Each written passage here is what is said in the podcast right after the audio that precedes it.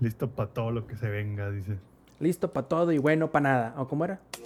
Langaria.net presenta Showtime. El podcast más grande.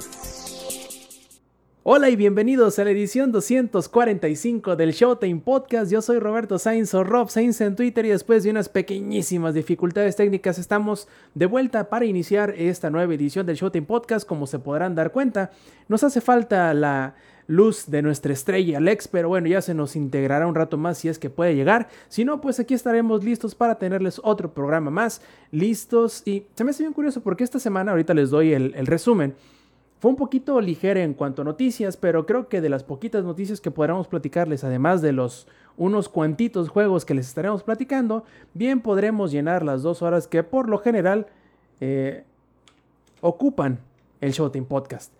Pero antes de empezar con esto, vamos con el resumen. Por ejemplo, que el presidente de Blizzard, Jay Allen Brack, renunció, al, al igual que el jefe de recursos humanos de la compañía, que el desastre de Warcraft 3 Reforged fue debido a la, a la avaricia y el mal manejo, la mala administración del estudio, además de que llegó nuevamente el Forza Apocalypse a Forza 7 y ya no se podrá comprar a partir de septiembre.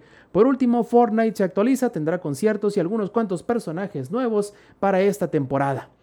Ahora sí, pasemos a las eh, presentaciones. Ahí nos podrán ver, por ejemplo, el único que no ven moverse, pero que siempre está ahí es el ingenierillo. ¿Cómo estás, carnal? Buenas noches. Es que me muevo tan rápido como Drax, güey, para volverme invisible y que no me puedan ver. No, pues ya aquí listo, aquí. En realidad es, sí es footage, live footage, güey, nomás de que siempre hago esa jeta en todo el programa. Entonces, eh, ustedes creen que es una foto, pero no, güey, en realidad los estoy, estoy mirando hacia el horizonte, güey, nada más. Aquí listo ya. Perfectísimo, Sampi viejo, ¿cómo andas? Bien, aquí sufriendo con estas dificultades técnicas. No tengo idea de lo que está pasando. Ya nos pasó la semana pasada, nos acaba de pasar esta semana.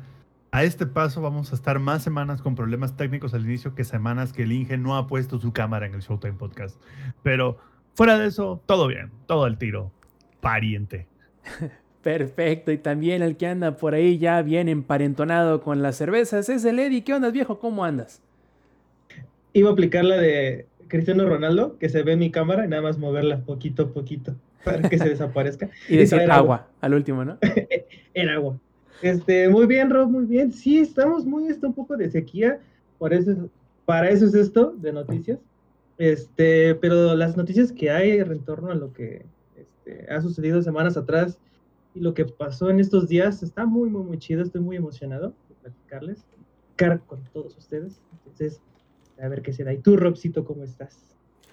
Yo, yo muy bien, la verdad, eh, emocionado por estar aquí, aquí, junto con todos ustedes. Y antes de empezar con eh, tal cual la primera noticia, me gustaría recordarles a todos los que están eh, presentes, o mejor dicho, a todos los que nos están escuchando en la versión podcast descargable, que también pueden acompañarnos en la grabación en vivo del Showtime Podcast, que bueno, pretendemos que se haga los martes 8 y media de la noche hora de la CDMX, en twitch.tv diagonal langaria. Además, si quieren hacernos llegar sus saludos, sus comentarios, preguntas y todo lo demás, pueden hacerlo también en nuestras redes sociales que podrán encontrar, además de los canales de donde pueden encontrar el podcast, el canal de YouTube, el canal de Twitch, bueno, todo lo demás lo pueden encontrar en langaria.net diagonal Pasemos a la primera nota ahora sí, plebes, y es que en un movimiento que yo creo que muy poquito se esperaban, al menos yo no me lo esperaba, el presidente de Blizzard Entertainment, Jay Allen Brack, renuncia a la compañía.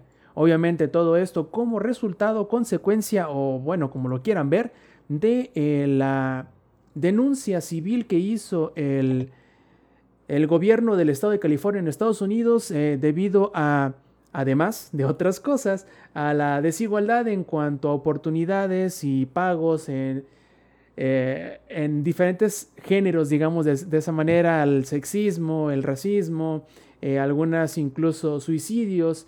Bueno, han habido bastantes cosas muy, muy, muy, muy chonchas y debido a ello yo creo que fue, fue que decidió J. Allen Brack el decir, bueno, plebes, yo les dejo el chiquero y me voy mucho a LV de aquí. Yo creo que es una decisión, ¿cómo decirlo? Eh, bien tomada, pero no sé, no creo que vaya a resolver mucho, al menos. Yo he escuchado muchas eh, opiniones al respecto, no solo, obviamente, las, las opiniones, eh, no por decirlo en contra, sino como eh, ¿De qué manera lo puedo decir?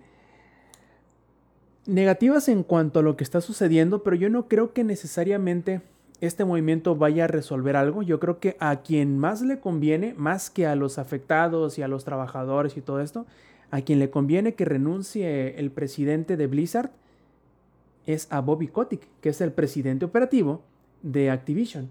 ¿Por qué? De hecho, las dos personas que van a pasar a, digamos, reemplazarlo en su rol eh, como líder del estudio, ahora ya no, van a ser presidentes, van a ser co-líderes de Blizzard. Estos serán Jen O'Neill, que era la presidenta de Vicarious Visions, que si no recuerdan hace algunos meses pasó de ser de Activision hacia Blizzard, como una parte de Blizzard. Eh, Vicarious Visions son los que hacían, por ejemplo, em, los Tony Hawk. También hicieron eh, soporte y DLC para Guitar Hero. Y ahora pues será uno de los copresidentes junto con Mike Ibarra, que también formó, empezó a formar parte el año pasado o antepasado, si no me falla la memoria, como este ejecutivo de Blizzard eh, viniendo de Xbox. De hecho, él, era el encargado, él fue el encargado de muchas de las cosas que hoy conocemos y vemos en Xbox eh, Live y Xbox este, Game Pass incluso. Lo cual digamos que podría traer cosas interesantes, pero yo creo que lo que más me llama la atención es precisamente eh, lo que dice Jason Schreier, que dice, curiosamente, Ibarra y O'Neill no serán copresidentes, no serán como, en, como antes que también eran cofundadores en el caso de este Mike Morhaime, sino que simplemente serán co-líderes de Blizzard, lo cual dejarán al único presidente en toda la compañía que es Activision, Blizzard King, solamente es Bobby Kotick. Esto significa que quizá, ¿cómo lo ven ustedes? ¿Será el principio del fin de Blizzard como lo conocemos y será, em, será absorbido, comido, digerido, no sé de qué manera decirlo, metabolizado en únicamente Blizzard de aquí en adelante? Zampi, ¿tú qué crees? Será el, yo creo que es el mejor aquí corrió que aquí murió. Para empezar, sí. sí, ¿no? Y, el, y el carnal que, que, que, este, que renunció es porque su abogado le dijo, mira mi vida, mira mi vida, ¿no? Querido, es hora de... Mi ciela. mi ciela, ubicas Tijuana. Pues está aquí a la vuelta. ¡Vámonos! Ubica Sudamérica. sí, porque... Vámonos, que... Entonces, no, sé, no, no, creo que lo vayan a absorber así como tal, así de vamos a desaparecer Blizzard, porque la marca vale más que los juegos. O sea, vale más. Sí, yo creo que vale más. A ver, si le ponen a la siguiente expansión de WoW que la saca Activision, puta, la gente, de por sí los fans de, WoW son, son difíciles, güey, ¿no? Solo le gustan los tacos de tripa bien dorada y así. Este, van a arder, güey, si, si, su juego no lo publica Blizzard. O sea, si, más bien si no lo desarrolla Blizzard. Entonces, yo creo que más bien es el principio de una reestructuración muy fuerte que va a tener. Muy fuerte. O sea, muy fuerte. Carnales fuerte. O sea, de que todo a un nivel de directivos, digamos que el presidente es nivel 1, los vicepresidentes es nivel 2, y los, eh, bueno, senior president, vicepresidentes seniors es nivel 2, vicepresidentes nivel 3, todos esos se van a ir, todos. Todos van a terminar, a lo mejor no se van como completamente de la compañía, sino que de Blizzard los pasan a Activision y cosas por el estilo, pero sí va a haber una limpieza así durísima de arriba para abajo. Ahora, lo que me preocupa a mí no es tanto quién se va, sino lo que me preocupa es que Activision contrató, no sé si vieron la noticia, pero contrató un bufete de abogados que se especializa en ir en contra de sindicatos de trabajadores. Deja todo de sindicatos, ir en contra de los trabajadores que están pensando en sindicalizarse. Eso está grave, güey. eso está muy grave porque creo que el, el daño, aquí lo que tiene que, hacer con cuidado Activision es cuando yo vaya a desarmar Blizzard, porque yo creo que ya a esta altura lo tiene que hacer sí o sí, es cuál es el daño que voy a hacer a largo plazo, ¿sabes? O sea, cuál es el daño que le voy a hacer a la imagen de la compañía, porque al día de hoy creo que el, daño está muy grave, güey. O sea, Overwatch, ya nadie está hablando de Overwatch 2, ya nadie está hablando de Diablo Immortal, güey. o Que sea, se retrasó, ¿eh? Para el año pasado, misteriosamente. Ahorita, ahorita vamos a, a tocar ese tema. O sea, lo que voy es que nadie está hablando de qué juegos va a sacar Blizzard, sino de qué va a pasar con Blizzard, güey. Y creo que eso es lo más grave que te puede pasar, güey. Oye, Punto. lo- Dime, dime. eh, el ejemplo perfecto es hoy. El día de hoy, 4 de agosto de 2021, salió una nueva expansión de Hearthstone. ¿Te enteraste de alguna de Ni algún idea, lado? algún... No tenía ni perra idea, güey. Creo que ni en el launcher de Blizzard dice, güey. No que lo- fue que fue totalmente silencioso, que estaban planeando streamers ¿Cómo? hacer stream de obviamente abriendo las expansión y toda la cosa y fue en la semana donde pasó lo del cuando reventó bien chido y donde estaban organizando no jugar juegos de Over- bueno de Blizzard en. Twitch y estos chavos que iban a hacer eso dijeron no no se no, no nos ve- no, no nos veríamos bien haciendo todo esto No, y, y de hecho, eso, que liberaron la expansión a el, el miércoles de la semana pasada yo estaba jugando Heroes. Y el miércoles fue cuando lo- los este, empleados de Blizzard hicieron su boicot y todo el desmadre. Estaba injugable el Heroes, güey. Y se los platiqué en el grupo. La gente entraba a las partidas y se salía de las partidas. O sea, Cosa que jamás se veía, ¿eh? No, no, no, pero a lo que voy, Rob, es que imagínate que entres a una partida y que se salgan dos, tres personas así de que en cuanto carga, vámonos, se van. A ver, que se desconecte uno que otro, güey, nah, pasa. Pero de que entras, güey, se te desconectan dos, tres y se van así, ahí es donde dices, y, güey, o sea, esto está ya. O sea, a lo que, a lo que voy es que hasta los propios jugadores ya están como que hartos, güey, de- de ese desmadre que traen. Porque aparte es un desmadre que se está extendiendo al desarrollo del juego. O sea, su, su cagadero que tienen está afectando lo que podría ser Overwatch 2, está afectando lo que podría ser Diablo Immortal, ya afectó Heroes, ¿no? A World of Warcraft. World of Warcraft. Uy, no, el día que. Uy, e- e- es- ese yo creo que es como de. Híjole, como que por ahora no creo que vayan a sacar ninguna expansión, porque eh, la, la- la gente que, que- que- que juega World of Warcraft, creo que de toda la fanbase de Blizzard son los más intensos by far. O sea, son los güeyes que. Pero no te creas, güey. World of Warcraft ya se está destruyendo solito. pero pero ese, ese es otro tema para otro podcast, güey. Solito, dice el ingeniero, no necesitan ni ayuda de dice. No, no, se están sacando las historias de la manga, güey, del trasero. güey. Entonces, la neta ya se gastó demasiado esa IP. Y se gastó porque le pasó lo de los Simpsons, güey. O sea, tristemente, cuando se te van los escritores, se te va el talento artístico, cuando empiezas a, a- a, este, preocuparte más. En, en el caso particular de WoW fue que la fórmula dejó de ser. Vamos a hacer el mejor MMO con mejores quests de historia más épicos de todos. A ya tenemos estas fórmulas para hacer instancias, estas fórmulas para hacer mapas, estas fórmulas para hacer questing. ¿Qué sistemas podemos implementar para mantener a la mayor cantidad de personas enganchadas y que sigan pagando dinero? Eh, se transformó en eso, güey. O sea, en mantenerte enganchado, pero para que sigas pagando. Se, se, man- se transformó en genera un producto no que sea genial, genera un producto que me siga dando ganancias Sí, y, que, y que me y amarre esa gente. No, y, y que literal digas, güey, ya gasté 3 mil pesos en esto, bueno, ya le gasto otros 120, 150 más, ¿no? Por ponerte el ejemplo. O sea, que es como de, ya la tengo adentro, pues, o sea, La falacia del, del Sí. costo escondido, ¿no? Del costo perdido, ¿cómo Eh, es? eh, exacto, güey, o sea, Es a, lo que voy, lo, lo único que le falta a WoW, Inge, creo que es en la siguiente expansión, Illidan salga y diga, y esta rosa, creo que es lo único que le falta, güey. Sí, de que, de que, ay, Sarguera se volvió bueno. Y no lo dudo que lo hagan, güey. O sea, a lo que, a lo que voy es esto. Se nota que los productos en los últimos, ¿qué te gusta, güey? ¿Seis años? Lle- iban, iban bien, porque sí iban bien, güey. O sea, también no íbamos a decir de que, de que les estaba yendo mal, No, que tenían malas hecho, ideas. De, de hecho, to- todos coincidimos que la debacle empezó en 2019. Sí, sí, sí, sí, sí, sí. Y, y te voy a decir algo. Cuando empieza a ver este, esta problemática, creo que cuando se notó más, digo, ya, ya había habido varias cosas, ¿no? Este, por ejemplo, Battle for Azeroth estuvo medio piñatón y todo eso, pero creo que cuando se notó más, que, que, que sí fue sorprendente cómo entregaron eso, y estoy hablando en particular de Blizzard, digo, yo sé de que Activision tiene muchas otras este, eh, compañías, secciones este, de muchos otros juegos ahí, pero cuando Blizzard libera Warcraft 3 Reforged Tres. 3. Warcraft Y no 3. es más que casi casi un reskin del motor gráfico viejo, güey. O sea, ni siquiera es la utilización del motor gráfico de Heroes. Me quedo, eso fue, haz de cuenta lo mismo que hizo Bioware con este Mass Effect Andromeda.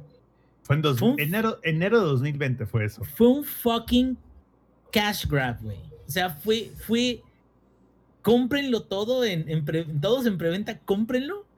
Y es más, o sea, si quieren y si cumplen con ciertas características, les vamos a hacer refund. Pero no se preocupen, les aseguramos de corazón, desde nuestro corazoncito, güey, de que les vamos a hacer el juego bien chingón, bien mamalón, y ahí está muerto el pinche juego. No, ahí Oye. te va, ahí te va, espérame, espérame. Ahí, continuando el tema del Inge del cash grab, yo creo que su peor cash grab no fue WoW 3 Reforged. Yo creo que su peor cash grab fue que para celebrar los 20 años de Blizzard, tenemos estos bundles exclusivos que puedes comprar hasta por 60 dólares de items digitales en nuestro juego. No los vamos a regalar porque es nuestro aniversario. Vamos a darte a ti la oportunidad de comprar y a ti la oportunidad de gastar 60 dólares comprando monturas, skins y mascotas en WoW De- deja para tú celebrar eso. los 20 años. Deja tú eso, Zampi. Eh, Yo me acuerdo que, y lo comentamos muy puntualmente aquí en el podcast, que se, se vio mal, muy mal, absolutamente mal, el hecho de que cerraran la HGC. Y a todos nos, nos dolió en su momento la, la línea, la línea, la Está liga. chida. Ajá, profesional de, de Heroes of the Storm, porque obviamente aquí nos gusta y queremos mucho Heroes of the Storm, pero algo, algún sinsabor muy particular dejó Blizzard cuando dijo, plebe, ¿saben qué? Que hoy cumple 10 años StarCraft 2, qué perro, güey, ¿qué nos vas a dar? ¿Cómo lo vamos a celebrar? Vamos a cancelar todo el desarrollo de StarCraft 2. Tú dices, güey, ¿qué pedo? O sea, y así no vamos a anunciar huevos. el 3. Es- Exacto. Eh, Todavía dijeras, ¿le vamos a anunciar el 3 o lo que? No, nada. Ya no van a haber comandantes, este, ya no van a haber nuevos, eh, nuevos iconitos ni nada, nada, no, nada, güey. Nomás simplemente se va a morir el juego y ya entra el modo mantenimiento y háganle como quieran, güey. O sea, qué, qué forma de cachetear a tu fanbase. Que StarCraft 2 quizás sea de las más calladitas, pero tiene una fanbase bien, bien, bien, bien clavada, carnal. Yo, yo creo que son igual de hardcore que los de WoW, solo que como están todo el tiempo ahí picando 7000 macros, no tienen tiempo para ir escribiendo en los foros. A huevo, Pero sí. Creo, creo que es la misma fanbase de WoW. O sea, como ese nivel de, de hardcore. La, la, la que es fresona es la de Diablo. Esos güeyes como que. eh, como que no son tan duros. Ya verás que sí. Y hablando, porque muy, muy puntualmente el ingenierillo empezó a hablar de Warcraft 3 Reforged. Justo en estos días, como es, ya, ya ven que está, el, que está el vato tirado en el suelo, agonizando de dolor y todo. Y todavía llega el culero y le patea así estando tirado. Pues bueno, llega nuestro camarada Jason Schreier de Bloomberg nuevamente, quien reporta, bueno, digamos que varias cosillas que le han comentado eh, ciertos integrantes y ex integrantes de Blizzard que estuvieron trabajando precisamente con Warcraft 3 Reforged. Y dicen que el problema con el juego va más allá de simplemente no haber cumplido con lo que prometieron, o sea, ellos como desarrolladores, sino que a ellos como desarrolladores Activision o Blizzard nunca les cumplió en el tiempo, en, los, en el presupuesto, en el equipo de desarrollo, es más, en la prioridad en general del juego, nunca les cumplió. Porque así como ellos le habían dicho, ay, tú, este equipo de, de, de Blizzard Classic Games, que si se acuerdan, como que tiene su propia subdivisión de, de desarrolladores que se encargaban de hacer remakes o de mejorar simple y sencillamente o seguir O de, o actualizando de los juegos clásicos. de los Vikings. Exactamente, sí, todos esos que también sacaron este, ¿cómo se llama el otro? El Rock and Roll Racing, ya ves que lo Ujú. sacaron los, los clásicos. Bueno, según les, les Al menos no los cobraron. Chingada madre, ya sería más. Bueno, el, el caso es que y eh, Nintendo. Cuando, cuando, cuando el equipo propuso el, el- proyecto este a, Blizzard, Blizzard dijo, ¿saben qué? Simón, luz verde, les vamos a dar, le vamos a tratar este porque obviamente Warcraft 3 no solo es uno de los juegos mejor celebrados de, de Blizzard, sino es, eh, podríamos decirlo, uno de los mejores juegos de estrategia en tiempo real de todos los tiempos. Junto con StarCraft 2, qui- junto con StarCraft quizá. Entonces, imagínate tener un juego tan celebrado, tan importante, tan querido por toda, no nada más por la comunidad que ah, había, pero así a raudales de gente que, que seguían jugando Warcraft 3, sino por lo general incluso aquellos que dejaron de jugarlo reconocían la importancia, no, nada más porque creó el subgénero que hoy conocemos como los MOBAs, sino por todas las cosas que incluyó y puso dentro del género de la, de la estrategia en tiempo real. Y bueno, eso pudo haber sido nuevamente la joya que volviese a levantar Blizzard del lugar, digamos, no tan favorecido en el que estaba en ese momento. Pero al igual que, el, que Blizzard nos lo prometió a no? nosotros, o no, como acaba de pasar, eh, eh, en vez de, de- de cumplirles la prioridad, el presupuesto, el tiempo, vaya, todo lo que, digamos, tenemos por, por costumbre en un juego que viene de Blizzard, pues ni a ellos les cumplieron, cabrón. O sea, los traían bien chicoteados, no les dieron la gente suficiente, no les dieron el, el- el- presupuesto, no les permitieron establecer su fecha de salida, empezaron a, a- aceptar este, precompras antes de que el juego en realidad estuviera completo en algún estado jugable real. Eh, no les permitieron cumplir con... Es más, ni siquiera el juego está completo en el sentido de que le hace falta incluso el modo rankeado de multiplayer, cabrón. Y tú dices, o sea... ¿Qué tan ridículo es que no les dieron el presupuesto que Blizzard en 2019 hizo 6.5 billones de dólares? Y no les dieron presupuesto. O sea. ¿Qué? No, no la chingues, ¿no? O sea. Y, y estoy seguro que de esos 6.5 billones de dólares, como el 50% fue margen neto que se llevaron a la bolsa después de costos de operaciones y demás. Y que tú salgas a decir, no les pudimos dar 3 millones para un juego. ya, güey, o sea, ya. Ya, ya, ya, ciérrenlos, güey. ya. Sí, Ya, cabrón, ya, está, está, está bien gacho toda esta situación Pero porque... ¿Mm? Mira, yo creo que una de las cosas más bonitas que he visto recientemente con Perdón, respecto perdón, a remakes. Perdón, ¿Qué que me, equivo- me equivoqué. Blizzard tiene 72% de gross margin. O sea que de, de todo lo que hicieron, güey, de esos 6.5 billones de dólares que hicieron, el 72% se fue directo a la bolsa de los inversionistas. Está como, está como el, el meme de los Simpson, güey, donde van con el señor Burns y dice el señor Burns, es que no tenemos dinero y se cae del techo un montón de monedas y todo sí, eso. y, ya ven, este edificio se está cayendo a pedazos. dice. Pero Pues los inversionistas ya empezaron a hacer algo. Justo, ahorita platicamos de eso. Ajá. Justamente, justamente. Y a mí lo que se me hace bien curioso es que otro de los motivos del por qué Reforged no salió como lo habían prometido, a lo mejor como esperaban, era también por el mal manejo precisamente del cabecilla del, del- apartado de los juegos clásicos que se llama este, Rob Bridenbecker. Entonces este vato no lo supo administrar. Le digo, el juego llegó incompleto, se prometió que lo iban a mejor, que lo iban a de menos dejar en el estado en el que se encontraba el juego clásico que, ojo Zampi, ojo, cuando llegó Reforged, el juego clásico dejó de existir y fue más- reemplazado por Reforged. Yo nada más tengo una pregunta. ¿Acaso fue Pemex quien desarrolló WoW 3? O la CFE. o la CFE? ¿Acaso son ustedes? ¿No? O sea, literal. O sea, es que suena. O sea, lo más increíble de todo eso es que es una empresa privada que parece que la manejan como una empresa de gobierno en un país tercermundista. Porque ni siquiera como empresa de gobierno en, en país de primer mundo. Porque la única diferencia entre el- la empresa de gobierno en, primer, en país de primer mundo y tercero es que la de primer mundo tiene un chingo de presupuesto y la de tercer mundo no. Entonces, pero el mal manejo es igual en las dos, ¿no? O sea, a lo que, a lo que voy es, literalmente parece que Pemex fue el desarrollador de WoW 3. O sea, literal, a ese nivel, güey. ¿Cómo? Es que, híjole, me, me- encantaría el, como que poderme sentar alguna vez con, con con algunos de los desarrolladores de WoW y decirles, ¿dónde falló? A ver, cuéntame.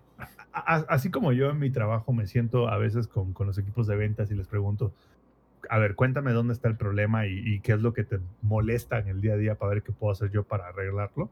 Me encantaría poderme sentar con el equipo de Blizzard y decirles, ¿dónde falló, güey? ¿Dónde te descarrilaste por completo? Y dónde en lugar de sumarle al juego empezaste a restarle, güey. Porque ya ni los güeyes, de- ni nuestros vecinos de EA hacen esas porquerías, güey, ¿no? Un- Ajá. algo- uno como el meme, güey, así de, a ver, ¿qué podemos hacer para resolver este problema de imagen, güey? Ay, ¿quieren un bundle de 80 dólares con monturas para WoW? No, este, ya sé, vamos a callar a los que nos están diciendo que, acus- que acosamos sexualmente. Y el otro güey, ¿no sería mejor de que dejáramos que hubiera un sindicato y no fuéramos mierdas con nuestro equipo, güey? Y a Lo la avientan. sí, a lo avientan del edificio. Bueno, a lo que iba a decir hace ratito, güey. Espérame, espérame. Las empresas que son buenas con sus trabajadores no necesitan sindicatos y no los tienen. O sea, los dejo Estoy- de tarea, güey. Eh, Yo estoy de acuerdo contigo en eso. ¿Por qué? Porque los sindicatos tampoco es lo más bonito del mundo, güey. y en los güey. sindicatos, sobre todo en, en las partes o en los temas ejecutivos de los mismos, se empieza a concentrar una cantidad estúpida de poder que termina corrompiendo a los que estén en, en los líderes y empiezan a utilizar ese poder para no nada más beneficiar a los trabajadores, sino también para beneficiarse a ellos o a la gente que conocen. Entonces, los sindicatos es otro rollo, pero sin embargo, de no tener sindicato, estar en una empresa culera, a tener un sindicato, estar en una empresa culera, mejor tener un sindicato, güey, al mínimo tienes protección de ciertas cosas, ¿no? Exacto. Mínimo no te corren porque es Pe- mujer, al- güey. al- para lo que yo, a lo que yo iba a hacer esto, eh, eh, una de las cosas más bonitas que he visto recientemente es cómo se supone, porque también ya a estas alturas uno no puede asegurar eso, ¿verdad? Pero cómo se supone que el remake o el remaster, que más bien es más remaster que remake, de Diablo 2 va a presentarse. ¿Por qué? Porque ahí modificaron todos los sprites, ahí incluso puedes cambiar entre los, es- este, la forma del juego viejita, la forma de juego nueva, o sea, no, no tuvieron que hacer nada más, más que hacer un overhauling, unos este, cambios en gameplay y, y una, este, ahora sí de que hacerle honor, se puede decir, a, a- los jugadores este, originales y no tuvieron que reinventar el juego por completo, como sucedió, que tampoco es malo, pero como sucedió con Final Fantasy VII, ¿sí? Final Fantasy VII, el remake, es otro juego completamente distinto, basado o inspirado en el jueguito que salió hace muchos años. Diablo 2, el, el que va a salir remaster, va a ser prácticamente el mismo juego, cabrón. Nada más modificaciones de gameplay, a lo mejor modificaciones de habilidades, pero va a ser prácticamente el mismo juego. El multijugador va a estar, eh, bueno, va así en, en servidores En nuevecitos y la chingada de todo eso. Pero creo que eso era lo que necesitaba Reforge, güey. O sea, no necesitaba más, cabrón. No necesitaba de que hicieran un, un juego completamente nuevo con cinemáticas, con motion capture y todo. No, no, no, no, no. Lo único que necesitaba era ponle el puto motor de Heroes of the Storm a esa madre, cabrón. Es como. Y ya. ¿Sabes, ¿sabes quién hizo un buen Ponle más con pulitos a los eso? mapas. No sé, algo, ¿no? EA, cuando hizo el remaster de ah, la colección de Command and Conquer, Ah, les quedó chido, ¿eh? les quedó bien chido y no se quebraron la cabeza. Y güey. barato aparte. Baratísimo, güey. Costaba como 300 pesos, sin descuento, más o menos. Y dijeron, güey, vamos a agarrar el juego viejito, sabemos que está perfecto. Le metemos sprites actualizados, le damos una llenadita, le damos unas llenaditas a las este, cinemáticas, llenadita al audio, multi- una llenadita al multijugador, y ahí está. Y todo funciona perfecto y a todo el mundo le encanta, güey. Y no he escuchado a nadie que diga que les quedó mal ese remaster. Dato cultural, Zampi. Ahorita que, que, que el Inge muy eh, justamente metió a colación el remake de Diablo 2. Ahorita tendríamos que ya estar viendo trailers de Diablo 2 porque sale el 23 de septiembre. Que ya es el próximo mes. O sea, no mames, eh, Blizzard está, está en el pinche hoyo porque no hay nada de Blizzard en estos días. Ahora sí. eh, lo último que quiero notar en cuanto al remake de o el Reforged de Warcraft 3 es que este, eh, este, este chavito que, que escribe para este, este sitio langaria.net este, pone algo muy, muy curioso en al final de la nota que dice, hay muchos que piensan que el inicio y el declive de Blizzard bien puede haber sido el estreno y el desastre de lo que resultó ser Warcraft 3 Reforged. Me cae bien este tal... Ah, caray, soy yo el que lo escribió. Oh, perdón. Este, pero pues, de hecho, hace rato platicamos, ¿no? De, de dónde aparentemente fue el declive, pero eh, no digo que necesariamente este, este haya sido el punto en donde, pero creo que es donde se empezó a notar la No, descomposición de lo que mira. era Blizzard, ¿no? Yo creo que el declive empezó hace como 6, 7 años. Solo que es, es como una bola de nieve. O sea, empiezas poquito a poquito, se va haciendo más grande, se va haciendo más grande. Y cuando ya llegó a ser tan grande el declive que nosotros como consumidores lo empezamos a ver, fue por ahí 2019. Pero no empezó en 2019. Yo creo que empezó por ahí de 2015, 2016. Ahí fue cuando decisiones internas que nosotros no sabemos y nunca vamos a saber, es cuando empezaron a crear.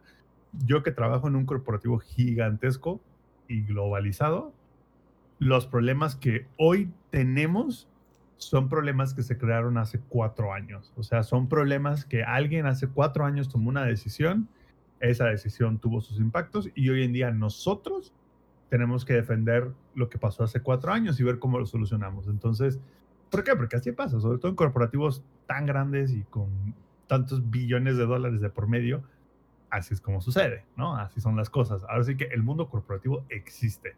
Entonces, y Blizzard tiene años que dejó de ser un estudio de videojuegos y se convirtió en una empresa, se convirtió en un corporativo. Y de eso tiene muchos años que pasó.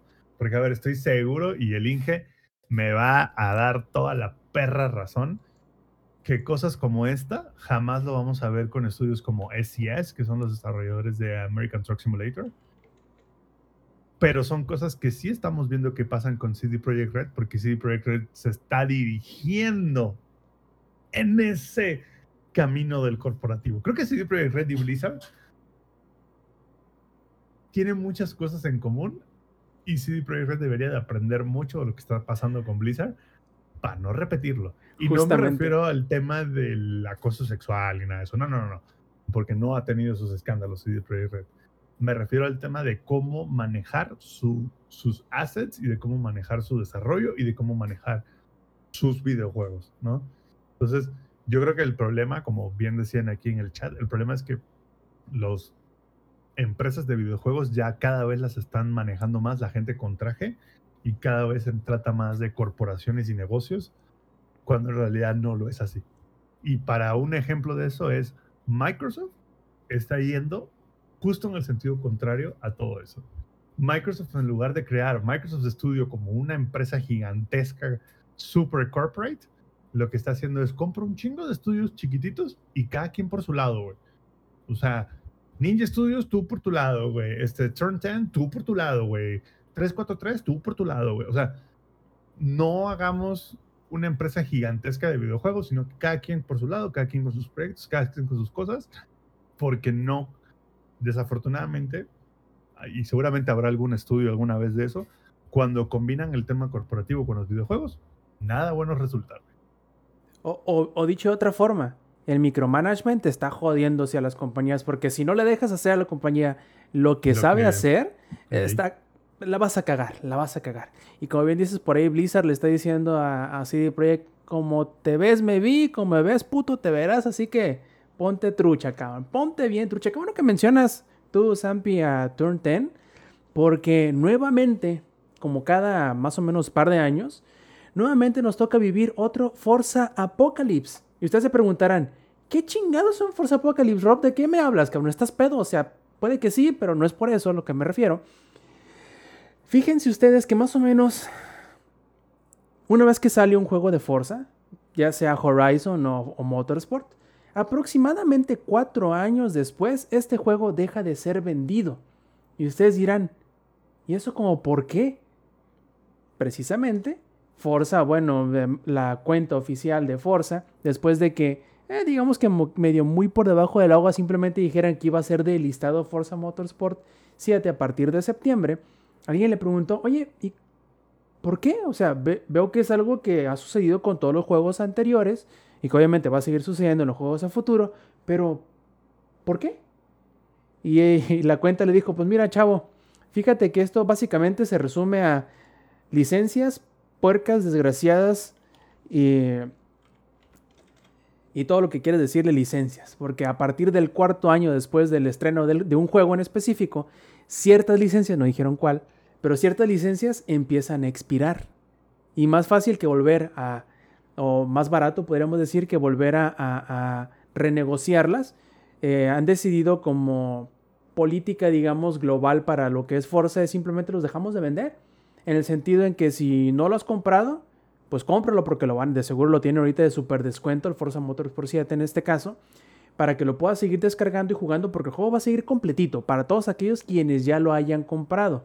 La fecha de corte será para aquellos que todavía no lo tienen, será el 15 de septiembre. Ese día ya no lo vas a poder comprar. Así que el 14 aprovechen. Y muchos dirán, oye viejo, pero yo lo tengo en el Game Pass. O sea, ahí viene, ¿no? No, no, no. No cuenta. Tienes que comprarlo para que la licencia completa esté contigo. Para este caso, para el Forza Que, 7, tiene- que, que, by the way, el Forza 7 tiene 80% de descuento ahorita y cuesta 200 pesos. así y es. aún así, no se los recomiendo. El 7. No, no se los recomiendo. Mejor cómprense el Horizon, el 7. Y el Eddie no me dejará mentir, no ha sido de sus mejores chambas, pero a lo que ves, literal estás dando la oportunidad de que own it por pennies, güey. O sea, por 200 pesos. A ver, es un buen juego, no es el mejor Forza, pero por 200 pesos es un puto regalo, güey. Así Sí, es. el Forza 7, el Forza 7 ya no me, ya no entró en mi radar. El último que compré fue el Forza 6, que creo que también ya, ya fue. Ya, ese ya fue. fue, ese fue el último, porque me acuerdo que todavía trae cosas de Top Gear, inclusive creo que el 4 y el el- 5. El Forza Horizon es el que trae el DLC de Top Gear. No, no, no, pero am, hablo Ah, del no, no, Forza. Vista. Ok, sí, sí, sí. Sí, fue el, el 6 el último. Ajá, entonces, este, ¿cómo decirlo?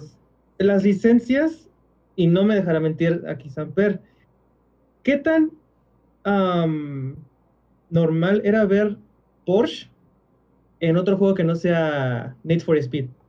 Uy, no, pues puro rough. Puro roof. Y apenas hace como que, hace como unos 5 o 6 años, este, se acabó, por fin se liberó esa maldita maldición, o bueno, esclavitud de pobre Porsche, de tener la, la licencia exclusiva con EA, y ya la liberaron y ya lo podemos ver en casi cualquier juego. Todavía existe Roof, o sea, lo chistoso es que todavía está Roof y todavía... Pero, pero Pues, yo creo que pues, existe sí. porque ya la gente se encariñó. Ajá, y porque las modificaciones están chidas. De hecho, el, el último juego que lo he visto fue en el Gran Turismo um, O sea, así. ya no me acuerdo. Ahí lo tengo, ni siquiera lo he jugado así de Sport divertido está. o algo así. Sport. Ajá, es- sí, Sport.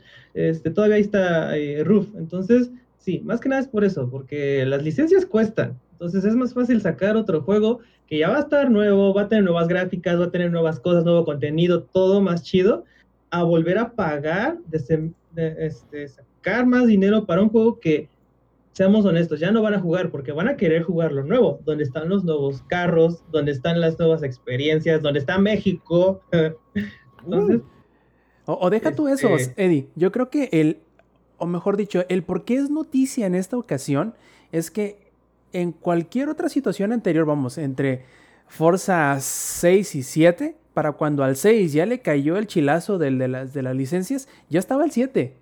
No, no digamos Horizon, no, pero ya estaba el Pero 7 a la ahorita no venta. tenemos, no tenemos el 8, entre comillas. Exacto. De hecho, muchos pensábamos que iba a salir el año pasado junto con el junto con la consola, pues, pero no salió. O sea, tanto que ya se incluso se lo brincaron y este año va a salir el Horizon y eso hace que se, mag- se magnifique la situación. No digo que sea un problema Sí, tal cual, de- pero se magnifica y se not- se siente más. De hecho, cu- cuando fue el, la, antes de que fuera la conferencia del E3 de Xbox, yo le decía a Rob, van a anunciar el Forza Motorsport nuevo.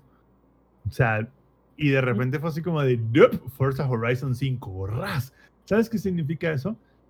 Que al Forza Horizon 4 le fue tan cabronamente bien y mucha mejor bien que el 7, que dijeron, ¿sabes qué? Mejor desarrollamos un 5 y nos tomamos nuestro tiempo con el Forza Motorsport 8 o Forza Motorsport, como sea que le vayan a llamar, para aprender de nuestros errores. ¿No? ¿no? Y además, Zampi, es que no te voy a decir que nada pendejos, pero también como que cuando salió, me imagino yo, ahorita voy a fijarme bien en la fecha, pero según yo cuando salió Forza Motorsport 7 fue fue cuando ya no le estaba yendo tan bien al Xbox eh, One. Porque Sí, ya ves no, que ya empezó, las últimas, ¿no? empezó muy mal y siguió muy mal. Y ya para, ya para el último volvió a empezar a agarrar ritmo. ¿Por qué? Porque ya estaba el Game Pass, ya estaba todo lo demás. Y, ahí llegó momento- Horizon. Exacto. Y cuando salió el Forza Motorsport 7, no estaba para PC. Además. O sea, el Forza Motorsport 7, de hecho, el- si lo juegas en PC, es un port de la consola, güey. Qué raro, ¿no? O sea, ni, ni siquiera le metieron ganas, güey. Ya el Forza Horizon 4, cuando lo juegas, es un juego para PC que se ve que le echaron ganas para PC, güey. Y la verdad, uno muy bueno y que en Steam les ha ido de lujo, ¿eh? Les ha ido en Steam a Microsoft. y ahorita no tienen presión de sacar el Forza, ¿qué? ¿8? No hay, Ah, no pues, hay presión alguna. por- Sony por ya retrasó Gran Turismo hasta el, hasta el siguiente año, que ese es Sí. su mayor este, Es su único eh, competidor, competencia. diría yo. Es, su- es su única competencia en cuanto a triple A, o sea, en cuanto a buen presupuesto, este, que tenga todo lo de habido y por haber. No, y Entonces- además, Eddie, Sí, no, yo, yo creo que, o sea, justo Son- Sony dijo, a ver, no pudimos con la pandemia, no pudimos subcontratar, entonces hasta el siguiente año si Microsoft dijo, ah, pues para qué me apuro, güey. O sea, Ajá. literal, ¿para qué me apuro? no, y Por además, Zampi, si, si tomas en cuenta. na- na- dale, dale, dale. na- Nada más para cerrar el tema ya. Desde el Forza Horizon 4 salió en Steam en marzo de este año y desde que salió en marzo a la fecha, de puros reviews tiene 57 mil reviews. Que sabemos que los reviews es como una décima parte de la gente que realmente compra el juego. Bueno, eso era todo. Ya, Ah, bueno, no te iba a decir, y además, eh, ya este año, obviamente, Forza Horizon eh, 5 no va a tener competencia porque el otro Horizon ya se retrasó para el año siguiente. O sea, Horizon Forbidden West. Hablando de cosas retrasadas, ¿no? Ay, qué triste. Y bueno, cosas no tan tristes, Eddie. A ver, cuéntanos ahora sí, de chóngate con todo lo nuevo que va a venir y que ya está además en Fortnite. A ver, tú que estás tan emocionado con todo eso. Ay, a mí se me pegó bien fuerte la maldita fiebre de Fortnite ahorita que estoy de vacaciones. Este, pues al principio no lo jugaba y de repente, pum, este, llegó el Alien Day, me acuerdo, fue el Alien Day y salió el xenomorfo y lo compré inmediatamente y ahí, no, creo que ahí luego Rob lo ha visto, estamos jugando con este éxito.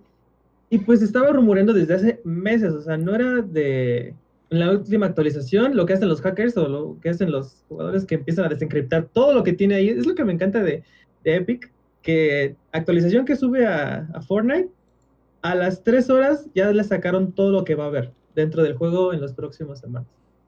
Y pues, no sé cómo fue, pero se esperaba que fuera a estar esta chica, Ariana Grande, este, en Fortnite, todo de que, ¿Ariana Grande? ¿En Fortnite? Pues sí, porque pues, su fanbase, ah, digo, creo que es de las más este, reconocidas a nivel mundial esta chica, y pues ya está en Fortnite. De hecho, ah, la acaban de actualizar la tienda hace hora y media. Y pues es el, es el bundle más caro. O sea, sí se pasó de lanza.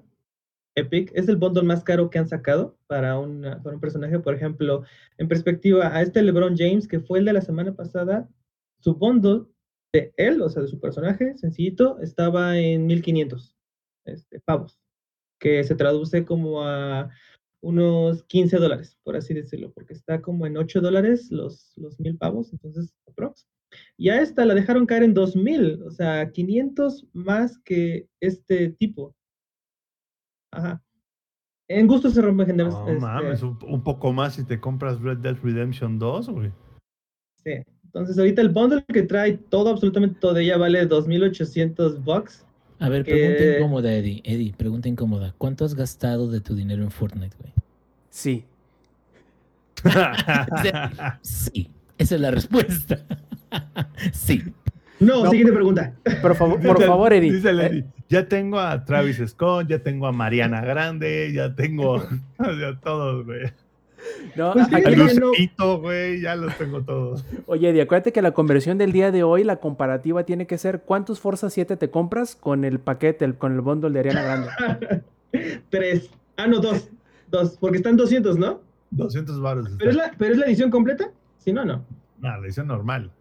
Ah, bueno. Entonces sí. Ay, te bueno, compras- la- la- la- Mariana Grande no es la edición completa de Fortnite, güey. Es como. Es un DLC. Buen punto. Ni el de la temporada, carnal. de la Pues sí, es la edición temporada. más grande que han sacado. Ahí sí se, sí se, sí se mancharon. Este, pues sí, este.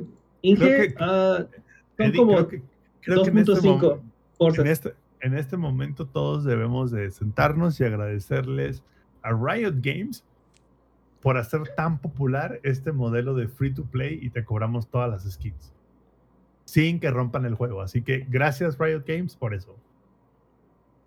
Oye, aprecio, dicen, dicen plebes acá en el chat, aprovechando y nuevamente recordándoles a los escuchas de las demás versiones que se echen una vuelta a la grabación en vivo del Showtime Podcast, que como les digo, nosotros procuramos que sean los martes 8 y media de la noche, eh, hora de la CDMX por twitch.tv TV diagonal langaria, por ejemplo. Aquí dan, dan nueve dedos, como le decimos muy cariñosamente. Nos dice en el chat si Ariana Grande estuvo hasta en Final Fantasy este, Brave Exibus. Eh, también nos dice Jair, el chico escarlata, Fortnite nos está aventando sus gustos musicales bien a la jeta. ¿Te gusta Ariana Grande a ti, Eddie? ¿La música en- me refiero? Ya, ya, con eso me dijiste todo. Es que yo sí soy fan, yo sí soy fan, la verdad, yo a, sí mi, soy no- a mi fan. novia le gusta mucho. Yo No, sí no, soy la- fan de. no de estoy esta- de esta juzgando, ¿eh? no estoy juzgando, solamente pregunto por mera curiosidad. Y fue como de, ok, va, y con el bundle que sacaron fue como de... De hecho, si me siguen en Twitter, ahí, pu- ahí pueden ver cómo ha sido mi evolución de, no lo necesito, no lo necesito. Y cuando ya salió, ya lo mostré, fue- ya lo mostraron, fue como de, lo necesito. Y pues ya este... Ahorita voy a armar de valor para exprimir mi, tarjeta de, de. Es que lo, lo dijiste mal, Eddie, es no lo quiero, no lo quiero, lo necesito. Al final. Y por último nos, nos, nos pregunta nuestro querido amigo Dan Nueve Dedos, dice, ¿para cuándo el skin del ingenierillo? Órale, Inge, ponte trucha, ¿eh? Ponte trucha, carnal. Oye, sí voy a empezar a hablar con Epic, Ah. güey. A ver, hijos de su pinche. A, a- a- Haz una a ver, a ver a competencia qué con- hora salen el, a ver a qué hora sacan el skin de Obelix, dice. Ganas, ya está listo el, el, de Obelix, cabrón. el- el torneo mundial. Skin garantizado, Inge. Si ganas, si ganas el torneo mundial, skin garantizado. Nah, es ahorita en No, corto, no, güey. pues de aquí a allá. se, ve, se ve ya. que no lo ha visto jugar Heroes al cabrón. Ay, Y aparte de esta Ariana Grande que ya está a la venta a partir de este momento, ah, con ella el viernes va a haber, si no mal recuerdo, cuatro conciertos. Este, cuatro conciertos, oh, no, no, no, olvídalo. Son uh, dos conciertos, perdón. Este, para ella, obviamente en diferente uso horario. Para México, el primero va a ser el 6 de agosto a las 5 pm o a las 17 horas este, si ustedes gustan. Y el siguiente va a ser hasta el 8 de agosto, igual a las 5. No se sabe qué va a haber o cuánto Oye, va a durar o qué va a pero fíjate que eso sí respeto un montón, pero un montón cómo lo hace Epic y creo que ahorita, ahorita en este momento nadie lo hace igual. Los eventos en vivo y que están sincronizados así con tu grupo de amigos y todo Pues, eso. pues nadie, nadie tiene esa lana, güey. El, el concierto de Travis güey, está, estaba de loco. O sea, El de, el de J Balvin también estuvo. Sí, o sea, y te quedas. ¿A, a quién se le ocurren esas mamadas? Porque es- estás, estás en, eh, con un artista gigante, güey, que está cantando y luego te llevan por el espacio, güey, colores este, psicodélicos y la chingada. Y te quedas. Es una experiencia que la neta a mí me hubiera gustado tener cuando yo estaba de la edad de mi, de mi sobrinillo. Y me quedo. una experiencia que hubieras querido tener cuando estabas copiando y pegando el acceso directo de Diablo Sí. 2 en el ciber, güey. Yo, yo copiando el acceso directo de Internet Explorer a ver si ya tenía internet en mi casa, güey, pero. Oye, Inge, ¿qui- eh. ¿quién, quién hubiera sido la skin o el, o el, o el, o el concierto que en tus años hubiese salido en, en, en Fortnite? José José. Híjoles, el- No, no, no. Fíjate que la skin que me habría gustado tener en mi juventud, Gordon? Freeman, güey. No, en- bueno, en mi juventud, Gor- eh, de, de El No, pero de, pero de música, Gordon güey. Freeman, güey. No, no, no, pero de música, güey. ¿Cuál hubiera sido como que el artista para ti que hubiera dicho, Sí. no mames, Fortnite Lupe el Bronco. 1990, güey? Pues que había muchos y yo siempre fui muy malo para la música, güey. Blink 182, güey, no sé. Yo era más de. Desde. Soy muy raro desde pequeñito, güey. De Nirvana, güey. John Bon Jovi, güey. Guns N' Roses, güey. Cosas así, o sea. No sé, güey. No sé, ya me pusieron a pensar. Ahorita les digo, güey. Nirvana y escopetas, no creo que sea una buena combinación. Sí, Yo creo que sí, güey. O sea, Creo les hubiera quedado bien perro, güey. concierto de Nirvana, güey, y, y- y como premio durante el evento, así de una escopeta dorada, güey. No, literal, saca- saca- sacan un mensajito. Las escopetas han sido des- deshabilitadas por esta ay, Güey, justo, o sea, es más, cre- creo que ahí estaba el negocio, güey. O sea, ahí estaba el negocio, güey. Ay, perdón, qué chistes tan feos. Este, y para, Si no entendió el chiste, busque Nirvana en Wikipedia, güey. Busque al Curco, al Curco Bane. Bu- bu- Busque a Kurt Cobain en Wikipedia, güey. Headless Skin, dice Mino. no mames. Ya, ya por último, para terminar este, este, este pequeño adendum cultural y aparte para pues, seguir leyendo lo que los participantes del stream en vivo hicieron, nos dice Soy R2, que debe ser Mr. McCook, que si recuerdan nos preguntó si, no- si le convenía o no comprar el Play 5 y la la la hace, unas, hace algunos episodios. Nos dice, solo pedimos que el skin del ingenierillo sea la del SAD ingenierillo, obvio, no hay otra. Igual que el ex, no hay otra, eh, que por cierto lo estamos extrañando, pero lo seguiremos spray. esperando. Lo Mínimo seguiremos spray esperando. para, para poner el Inge en las, en, en las paredes. Cuando mates, cuando tienes una Cuando matas a alguien, se le pinta el SAD ingenierillo. Nah, güey, en, en Team Fortress 2 te dejaban hacer sub- subir tu propio eh, gift al server, güey, y ya con ese ya lo pintabas. Qué oportunidad perdí ahí, cabrón. ¿Ves? Ya ves, ya ves. En fin, este, vamos a pasar entonces ahora, amigos, a lo que hemos estado jugando en esta semana. Le voy a pasar los micrófonos al ingenierillo porque tiene semanas y semanas y semanas. Chinga, hijo de Rob, ¿cuándo voy a hablar de Loop Hero? ¿Cuándo voy a hablar de Loop Hero? Bueno, ingenierillo, es tu oportunidad de que hables de Loop Hero. A ver, aviéntate pues. Este, sí. ya me toca. Bueno, lo que pasa es de que eh, en estas últimas eh, semanitas ha habido muchas noticias, entonces eh, fíjate que hace como, ¿qué será? Casi un mes ya, uno de mis conocidísimos, eh, ustedes ya lo, lo conocerán, el famosísimo Caguas, eh, que grababa con nosotros en, en Controles Podcast. él me, dice, me manda un regalo por Steam, me dice, mira, güey, este está chingón y órale, entrale, ¿no? ¿Qué te dijo? Jaja, otro más para que lo dejes empezado. Ja, ja, ja, Ah, te creas, otro amigo. para que empieces, güey. Dije, ah, bueno, eso no es sorpresa, güey, pero bueno. Y entonces empiezo a jugar este jueguito que es este Loop Hero.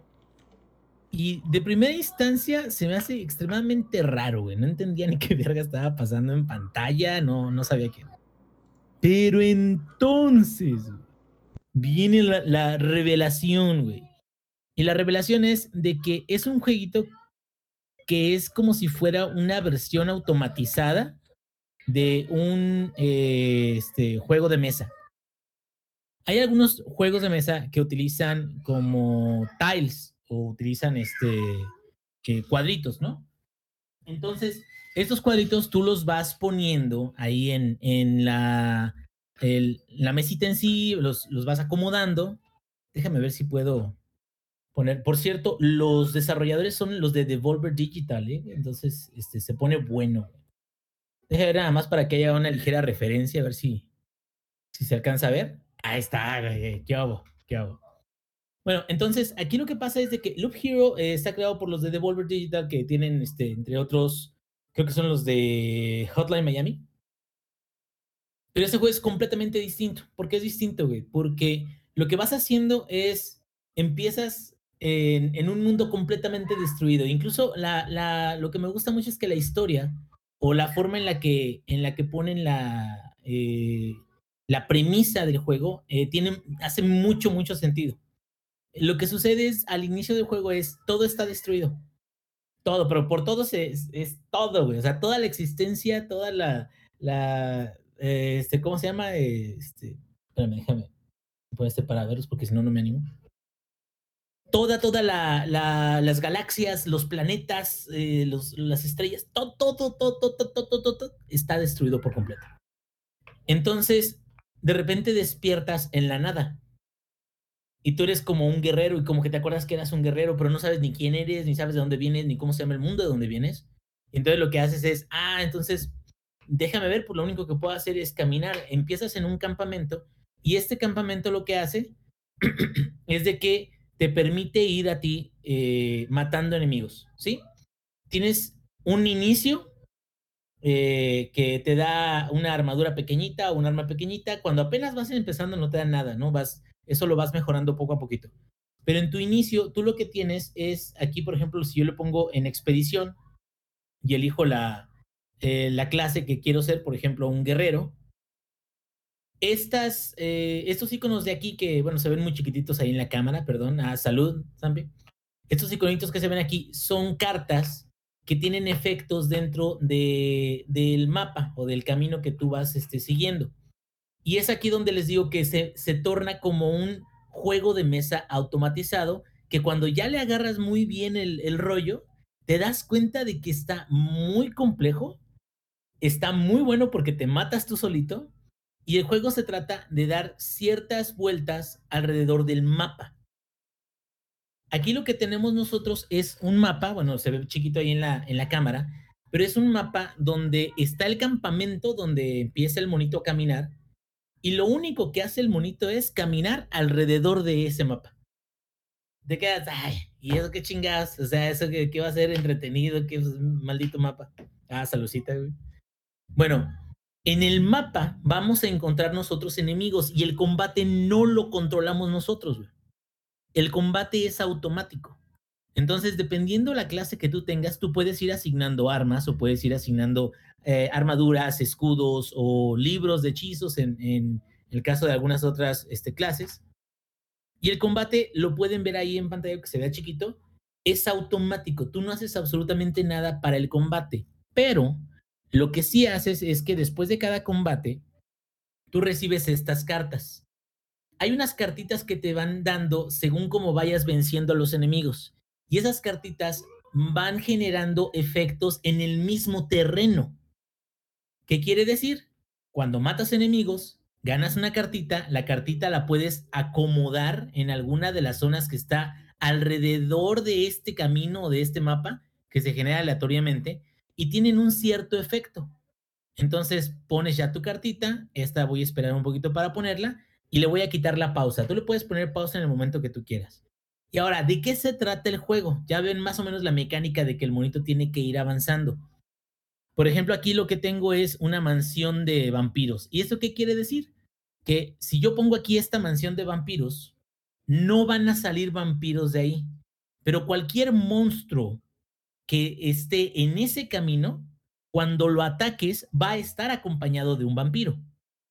Entonces es como tú solito encontraste una tarjeta que hace que este tramo donde estás caminando, si hay algún enemigo, se vuelva más difícil, pero también que tenga mayor recompensa. ¿Sí? Ahorita, por ejemplo, me acaba de caer esta arma que es este azul, la ponemos y un anillito. Ok. Si nosotros seguimos, aquí hay un monstruo, este que es un slime, va avanzando nuestro monito y llega donde está el slime y va a estar acompañado de un vampiro. Entonces, el combate, como les dije, ese no lo controlas tú. Pero cuando matas a un vampiro, un vampiro vale mucho más que un slime, ¿sí? Entonces, eso es algo que tú tienes que ir considerando. Por ejemplo, acá tenemos eh, montañas. Y las montañas también, este, cuando las pones a un lado de otra montaña, te van agregando la cantidad de salud que tienes. Entonces, esto, cuando lo vas poniendo aquí, te van dando materiales. Esos materiales que te van dando cada vez que los vas poniendo, conforme los vas acumulando, te ayudan a construir cosas una vez que terminas tu expedición. La expedición es esto, el monito dando vueltas por ese camino constantemente. ¿Y por qué se llama Loop Hero? Porque cada vuelta que le das al campamento, la siguiente vuelta tiene una dificultad mayor tiene más enemigos, los enemigos son más fuertes, las recompensas son más fuertes también, o más buenas también. Pero eso significa de que conforme tú vas avanzando, conforme te van atacando, conforme vas este, ganando tarjetas, conforme vas acomodándolas, este juego lo que hace es que a ti te, te permite tú solito ponerte la soga al cuello y decir qué tan difícil quieres que sea. ¿Y ibas a decir algo, Eddie?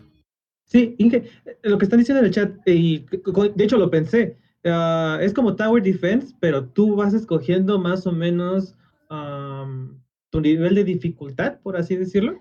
Mm, es que no es Tower Defense, es lo contrario. Porque el Tower Defense es colocas tú trampas, incluso el, el, el Orcs, eh, ¿cómo se llamaba? El Orcs. Eh, Orcs Must Die. Orcs Must Die es Tower Defense, aunque sea en, tiempo, en tiempo real la, colocación de todas esas trampas, porque es algo que te ayuda en contra de. Aquí la mayoría de las cosas que tú pones o son para recursos, como es estas tarjetas de aquí, o si no son para recursos, son para volver el mapa más difícil. Entonces, no es Tower Defense, es Tower Offense, se podría decir. O sea, estás agregando iconos, estás agregando cosas en este jueguito que van a volver el juego cada vez más difícil. Y esa es otra, tiene un medidor aquí de, cómo va avanzando el día. Y cada vez que va avanzando el día, van saliendo más monstruos, ¿no? Y cada vez salen más monstruos según el nivel que tengas en tu loop. Ahorita ya voy la segunda vuelta aquí.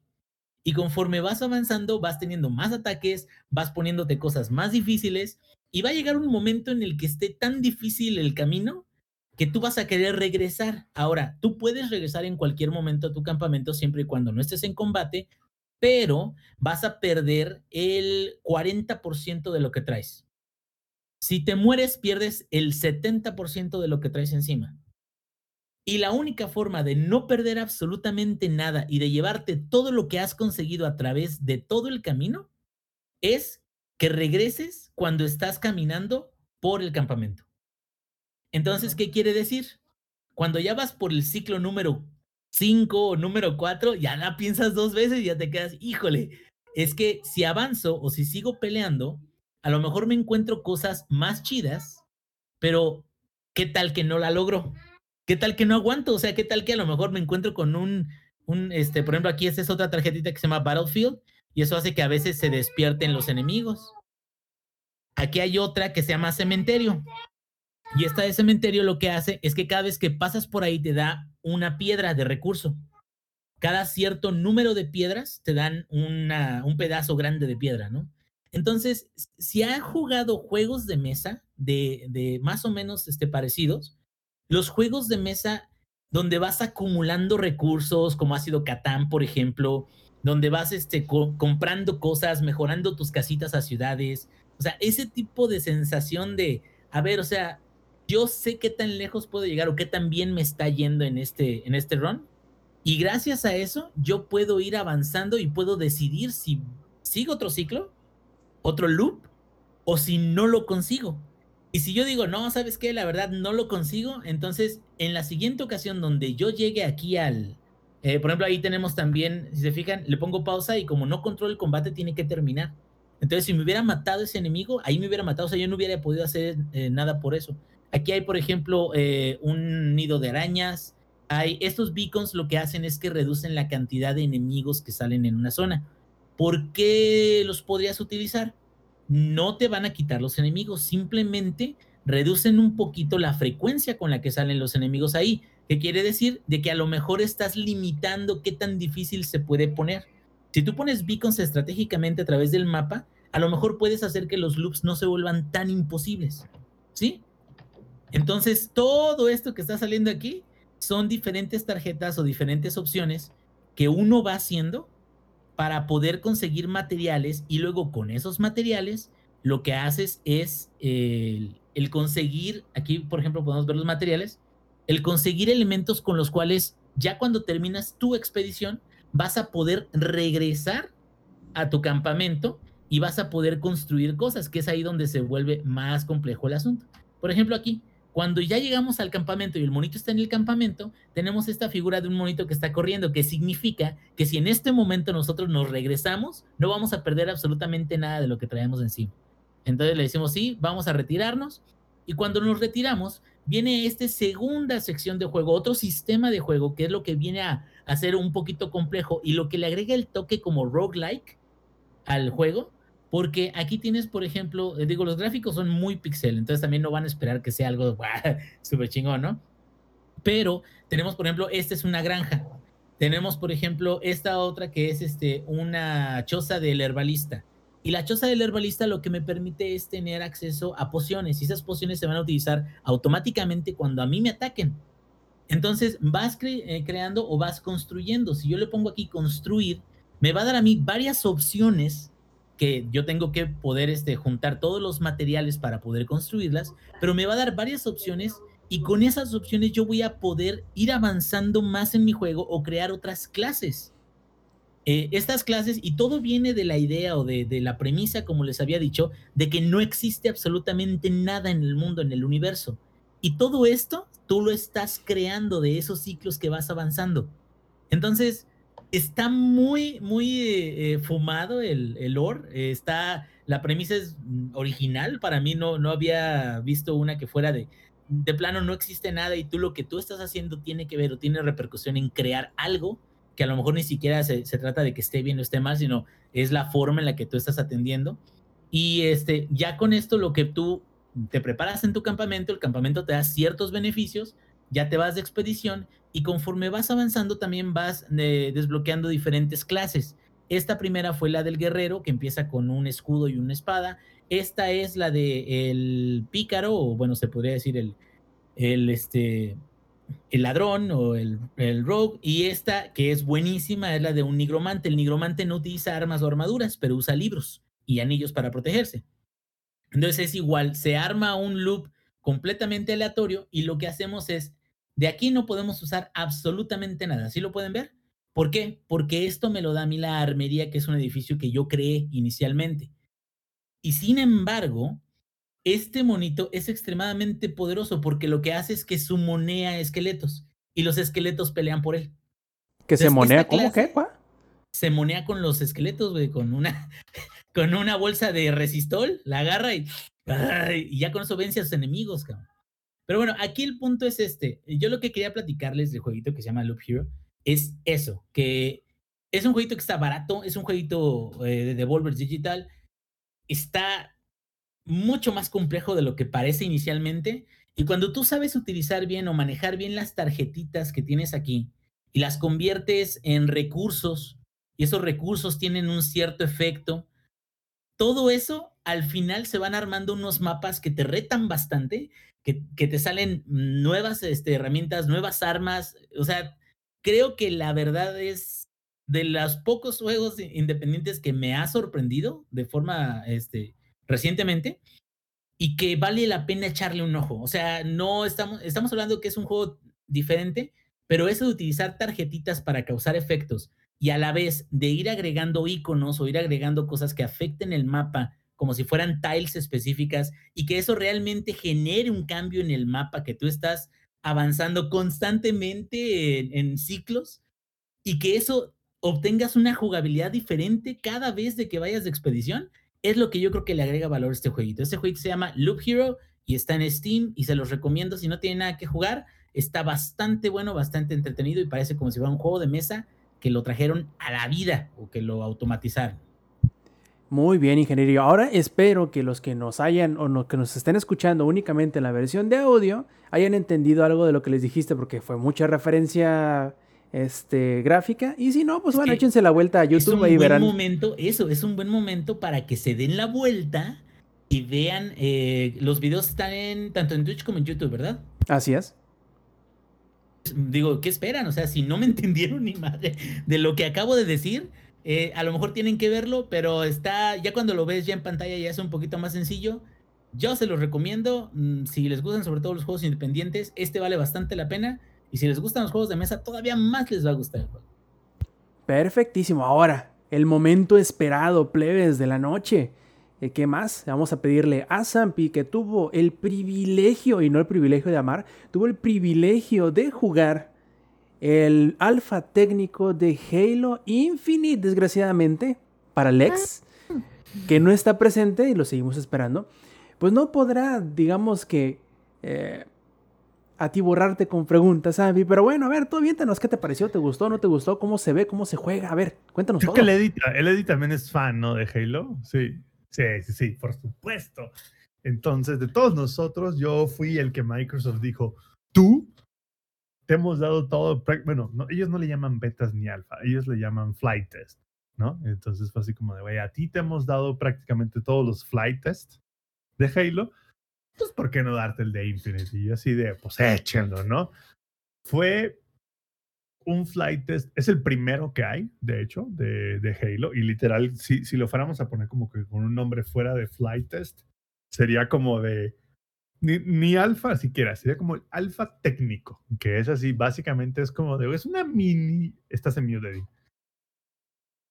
Sigues en mute, Eddie.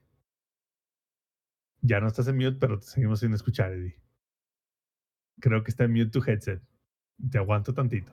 Háblale con, con, con lenguaje de sí, sí. señas. Hazme las preguntas. Así. Y para los que no entienden ni vergas, les invitamos a que vean la versión grabada en En video vivo. en Twitch y en YouTube, cabrón. y van a entender por qué chingados estamos preguntando a la Lady qué pedo. Pero bueno, en lo que Eddie se reconecta, era literalmente el alfa técnico de Halo. O sea, literalmente es la versión así como que ultra turbo. Vamos, de que apenas la armamos y la lanzamos, ahora sí te escuchamos, Eddie. ¿Qué Ah, es el prealfa, es el típico prealfa. o sea, Exacto, güey. empiezan a decir. Y para hacer un pre-alfa muy limitado, porque literal ni siquiera podías competir como que personas contra personas, solo estuvo habilitado cuatro humanos contra cuatro bots en tres mapas diferentes. En Bazar, que es un mapa nuevo. De hecho, los tres mapas son nuevos, by the way. Pero bueno, eh, cuatro contra cuatro, o sea, cuatro humanos contra cuatro bots en tres mapas nuevos. Y that's it, güey. Pero nos dieron como que un glimpse de lo que viene y se ve súper bien. Uno, viene el famosísimo Season Pass, bueno, que ellos le llaman Battle Pass, lo cual se ve súper, súper, súper bien. La diferencia con el Season Pass o Battle Pass es que, a diferencia de, por ejemplo, del Season Pass de Call of Duty, que es como de, a ver, si no hiciste, si no lo obtuviste durante el tiempo que estaba el Season Pass, ya chupaste faros, güey, ya nunca vas a poder desbloquearlo. Aquí no. Aquí ya anunciaron que las recompensas van a estar disponibles para desbloquearse all the time. O sea, no importa si tú llegas a la temporada 3, vas a desbloquear cosas de la temporada 0, que es la que está ahorita. Bueno, o creo que estará, ¿no? Porque en el alfa era temporada 0. Eh, de hecho, en el alfa solamente venían los primeros 20 niveles del Battle Pass, los cuales fueron bastante fáciles de obtener. De hecho, los, los logré desbloquear hasta el nivel 20 en el fin de semana que, dur- que duró el alfa, que solamente fue viernes, sábado, domingo y lunes si eres un maldito loco y juegas a las 8 de la mañana. Este, Te Entonces- despiertas a las 8 de la mañana, ¿querés decir? cosas que me gustaron y cosas que se ven muy bien. Uno, el matchmaking, a pesar de ser un alfa, funcionó increíblemente bien. De las cuatro horas que jugué, creo que fueron cuatro o cinco horas que jugué, solamente una partida me desconectó a la hora de como que de iniciar la partida, lo cual súper bien para hacer una, para hacer una alfa, güey. Dos, el desempeño en la PC cuando lo jugué tanto en el ultra wide como en el monitor normal, digamos, me dio entre 80 y 100 FPS en ultra, lo cual también es de aplaudirse, porque a ver, los alfa no están optimizados en lo absoluto, güey. O sea, los alfas literal es como de, como está, va, con que corra suficiente, pero no hay ninguna optimización del, del juego. Entonces me sorprendió mucho el desempeño. Cosas que pude como que medio observar en el alfa que estaban como que medio disponibles a la vista es va a haber un montón de posibilidades de personalizar tus armaduras, tu Spartan, tus armas. Digamos que tomaron toda esa parte del Halo 5 potenciado, ¿no? O sea, lo llevaron como que a un nuevo nivel. Entonces, y eso se ve súper bien. El multijugador como tal, o sea, el gameplay, creo que es una mezcla entre el Halo 3, 4 y 5. O sea, literal, sí. Y, y tomaron como que mecánicas del 5, cosas del 4, con sonidos del 3. Por ejemplo, y eh, eh, esto es algo que le di, seguramente tiene su duda. El aguijoneador está absolutamente ridículo, güey. Más de lo que estaba en el 5, es más como el aguijoneador del 3, güey, que es así como de que te rafaguean con esa madre y a, y a llorar que se te perdió el tete, güey, porque literalmente te, te saca volando esa madre, ¿no? Te agarra como que- el Ferras, ¿no? Con la bala fría. eh, sí, sí, con la bala fría. Entonces, por un lado tiene eso. Por otro lado tiene el tema del, como que los kills que ya estaban en el 5, pero se iniciaron en el 4. El tema del grappling hook, que es un skill nuevo que tienes que recoger en el multijugador, by the way. O sea, no es, sí, no, no, no. No es de que todo el mundo tiene el grappling hook todo el tiempo. Eh, digamos que el grappling hook es un power up que recoges y lo puedes usar tres veces. That's it, güey. Entonces, como que le da, como que cada cosa le da como que nuevas cosas, al, a- como que nuevas aristas al juego. Algo muy interesante, Eddie, es que ya puedes hacer bolts en las, como que en las esquinas de las cosas. Vaya. Entonces ya no tienes, como en Halos anteriores, que literal saltar hasta que estés totalmente por encima del borde para poder subir a donde querías, sino que ahorita das un salto y si llegas como que a justo donde está el, el borde, tu Spartan se agarra y brincas. Y dirán, ¿y eso qué tiene? Oye, Sampi, des- desbloquea un montón de cosas. Dime, ¿puedes hacer eh, lo que le llaman el mantling? ¿Cuál es el mantling? El mantling, que llegas a la, a la- a la orilla de, lo- de la, de la cornisa y te mantienes colgado, pero no te... No, No. te ah, ok. Te No, mantienes no, escondido, vez- para los que no nos escuchan, para los que no una- nos ven, vol- perdón. Una vez más, véanlo en vivo. No, o sea, una vez que te agarras, güey, ya estás del otro lado. O sea, no hay manera de como de que quedarte prensado, digamos. Pero está súper cool porque eso es algo que no existía antes en Halo. Es nuevo. Y de hecho, ahora ya puedes combinar sprint con el slide y con el salto. Ah, ok. Sí, es lo que te iba a preguntar, que es- había leído que Halo Infinite había corregido algo de correr, que lo, había, que lo habían modificado. Ahora se cree en Entonces- Warframe, ¿no? Para empezar, el sprint es infinito, güey. Que antes el sprint no era infinito. Ah, sí, una En habilidad, Halo era una 5, habilidad. Y incluso el sprint en Halo 5, si tú usabas el sprint, no podías recargar el escudo. No sé si te acuerdas. O sea, tu escudo no se recargaba cuando hacías sprint. Ahora el sprint lo tiene todo el mundo. Y sí se recarga el escudo mientras haces sprint. El melee sigue siendo el, amigo número uno de Halo. Las armas nuevas están súper buenas. Al final del día no fue como, o sea, no, no nos dieron como que un glimpse de todo lo que hay en el juego. Solo es como un cachito lo que nos dieron. Pero creo que ese cachito que nos dieron, sobre todo tomando en cuenta que el multijugador va a ser gratis, yo le auguro que va a ser un mega exitazo para Microsoft de proporciones épicas, güey. Porque literalmente lo que hicieron fue tomaron la fórmula de Halo y la modernizaron y actualizaron para que tuviera las mismas condiciones que los FPS modernos. Tienes el Vault, tienes el Sprint, tienes el Slide, tienes diferentes armas, tienes infinidad de habilidades. O sea, literalmente tomaron como que lo que hace a Halo tan bueno y lo mezclaron y lo llevaron al siglo XXI. Y creo que eso es lo que le va a dar a Halo Infinite, sobre todo al multijugador, el super toque. Yo creo que eso va a hacer que se diferencie mucho de otros, porque sigue siendo Halo, a pesar de todas las cosas nuevas que le trajeron, sigue siendo Halo. El combo de putazo y disparo sigue funcionando, granada y disparo sigue funcionando, va a ser... Te iba a preguntar, y escuché muchísimas cosas de eso, que al principio estaban de, eh, pinches bots, están todos feos, están todos... eh, Están todos disparan". Ahí va, y después lanzan la actualización del modo, de la dificultad de Spartan, ¿no? Hubieron dos actualizaciones. Cuéntanos. aparte, es la primera vez que Halo tiene bots. Y probablemente utilicen los bots para llenar como una especie de Warzone, por así decirlo, con esos bots. No han Así el dicho mucho. Royale que dijeron Es- que se filtró por- No han dicho mucho, pero sé que para allá van. El día del lanzamiento, el viernes, los bots estaban en dificultad Marine. Y la neta. Que es la estaban- segunda, ¿no? Ajá, es la segunda. Y la neta estaban bien soquetes, güey. O sea, todas las partidas las gané. Submarines, nada más los avientan a morir, nada más son carne de cañón. 50, así de güey, de que ganaban la partida 50 a 5, ¿no? Entonces, mira, Segundo día, bots o DST. Entonces ya ganabas las partidas 50 a 25, 50 a 30, ¿no? Tercer día sacan los bots Spartan, güey. Y ya ganas las partidas 50 a 40, 50 a 45. O sea, a lo que ves que los bots están muy perros, güey. Y los bots te hacen tiba, güey, te avientan granadas, te, te pega. O sea, literal, los bots los ves y dices, hijo de la chinga. Aparte, los bots se comunican mejor que los humanos, güey. Porque literal, tú dices, ah, me voy a ir a tronar ese bot. Y los bots, como que obviamente en su TeamSpeak de inteligencia artificial, te caen tres al mismo tiempo y te hacen un violadón. Entonces es como de, "Güey, para hacer el primer intento de bots, les quedó súper bien.